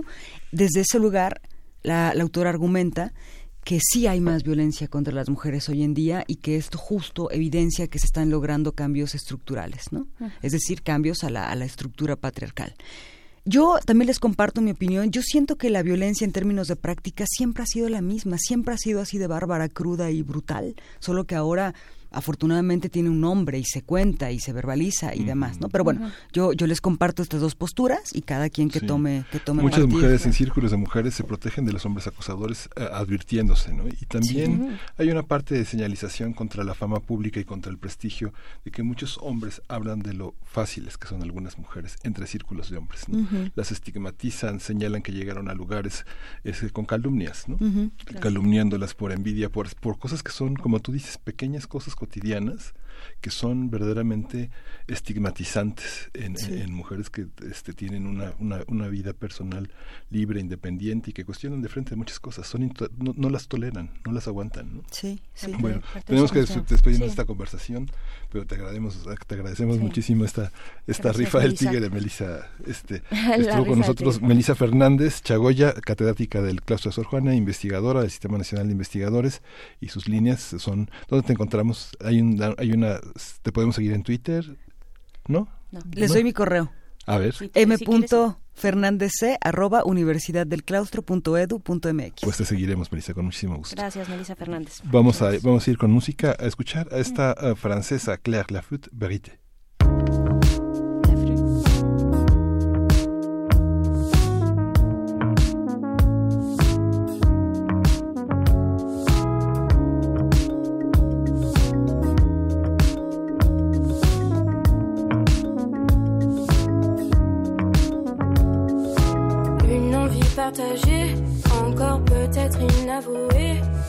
Peut-être encore jamais dévoilées. Je l'ai vu à la télé. Si je mange vers un enfer, faut t'avouer et ta moitié pardonner. Et on en reparlera si tu dis la vérité. Et j'ai pas le temps me laisser envahir par tous les faux sourires. Et j'ai pas le temps me envahir j'ai tout. Queremos compartirles una invitación a las jornadas de la de comunidad saludable en esta universidad. Está en la línea el doctor Carlos Andrés García y Moreno, quien es coordinador de servicios a la comunidad de la Facultad de Medicina. Bienvenido, buenos días, doctor Carlos Andrés, ¿cómo está? ¿Qué tal? Muy buenos días, Bernice. Es un placer escucharte. Muy bien. ¿Y tú? Al contrario, muy bien también, pues platicando eh, y compartiendo de estas posibilidades de salud en la universidad. ¿De qué se trata? ¿En qué consisten estas jornadas? ¿A partir de cuándo inician? ¿A quiénes van dirigidas? Claro que sí. Estas jornadas inician justamente como un objetivo de poder construir entornos saludables, fomentando lo que es la adecuada salud, la prevención, romper algunos mitos de la salud que hay en la población en general. Está abierto al público en general, es entrada libre. Se va a encontrar justamente en el casco principal de Ciudad Universitaria, lo que las personas conocen como las islas, Ajá. y va a ser este próximo 4 y 5 de abril, en un horario desde las 12 horas hasta las 17 horas. Dentro de las actividades que buscamos, pues vamos a tener módulos informativos, también vamos a tener actividades lúdicas para fomentar el sano esparcimiento, el deporte, incluso la salud mental. Tendremos un mural colectivo en el cual los chicos podrán participar con nosotros para expresar sus ideas sobre los hitos que vamos a tener. Estos dos días van a estar divididos en distintos ejes. El primer eje que vamos a tener que enfocar va a ser sobre sexualidad en nuestros tiempos. De hecho, vamos a tener un conversatorio sobre dicho tema. El mismo día jueves tendremos también un conversatorio sobre relaciones libres de violencia, que consideramos que es algo que ha impactado mucho en nuestra población juvenil actual. Sí. El día viernes tendremos un conversatorio sobre en ritmo con mi mente y emociones para poder hacer un poco de introspección de cómo está afectando eh, el aspecto emocional en nuestra sociedad de hoy en día, entre los jóvenes, entre los académicos, entre la persona en general, ansiedad, depresión, burnout, cómo esto repercute. Incluso vamos a tener eh, stands sobre prevención del suicidio y cómo referir o detectar conductas nocivas en las personas y cómo poder dar un apoyo eh, preventivo y tendremos también un conversatorio sobre consumo responsable de adicci- eh, y, de- adicciones. Eh, todo esto englobado obviamente con enfoque de expertos. Van a haber múltiples instituciones apoyándonos. Va a estar la Facultad de Medicina, Facultad de Psicología, también tendremos FES Iztacala, FES Zaragoza, tendremos a la, Facultad de Trabajo Social, la Escuela la Defensoría de Derechos Universitarios, la Escuela Nacional de Enfermería y Obstetricia, incluso el Centro Médico Nacional Siglo XXI con el Centro Nacional de Trasplantes va a estar apoyándonos, la Defensoría de los Derechos Universitarios y obviamente todo esto ha sido coordinado gracias a la Secretaría de Atención a la Comunidad de la UNAM, la Dirección General de Atención a la Comunidad Universitaria de GACU y la Facultad de Medicina. Y asimismo tendremos otros programas de apoyo como el Centro de Investigación en Políticas, Población y Salud. Pero no crees que todo es meramente solamente eh, de tipo eh, informativo. Aunque tendremos este tipo de comunidades como la Dirección General de la Salud con Prevenir y este tipo de enfoques, también tendremos otro tipo de actividades. Tendremos talleres, por ejemplo. Estos talleres van a estar enfocados para que todo aquel que quiera eh, vivirlo, por así decirlo, vivir la experiencia y ponerse un poco en debate de cómo son las situaciones, pues a participar. Entre los talleres, por ejemplo, tendremos uno sobre la violencia en las relaciones de pareja y los mitos del amor romántico. Más que nada porque luego las personas piensan que por una relación, si te controlas porque te quiere, y no es cierto. O sea, dentro del amor hay límites, dentro del amor debe haber respeto, debe haber un trato, y debemos romper estigmas sociales. Perfecto. También Ahora que hablamos que hablamos de estos temas, doctor doctor Carlos Andrés García, se nos acaba el tiempo, pero no queremos dejar de, pregun- de preguntarte a dónde nos acercamos. ¿Tienen algún sitio, alguna cuenta en Twitter, en Facebook, donde podamos consultar toda esta información que es bien amplia y, y que está que está muy interesante? Claro que sí. De hecho, tenemos en la página de Facebook, de Twitter, y también en las páginas oficiales de la Facultad de Medicina, que es www.facmed.unam.mx, Perfecto. o en la página de la de GACO, que es fegaco.unam.mx. Perfecto, pues ahí está, doctor Carlos Andrés García. Ahí, ahí están las coordenadas. Te agradecemos muchísimo por invitarnos a estas jornadas de la comunidad saludable en la UNAM. Gracias por compartir esto con nosotros y será, pues estaremos por ahí 4 y 5 de abril en las islas. Muchas gracias. Excelente, aquí los esperamos y que todos sean bienvenidos. Muchas gracias, doctor. Gracias. Pues nos Pues vamos, nos vamos. nos vamos, Miguel Ángel Quemain. Muchas gracias por estar acá, gracias a la producción y a quienes nos compartieron sus comentarios a través de nuestras redes sociales. Nos vamos. Y bueno, pues ya sé, ya, ya nos vamos. Esto fue Primer Movimiento. El mundo desde la universidad. Radio UNAM presentó Primer Movimiento. El mundo desde la universidad.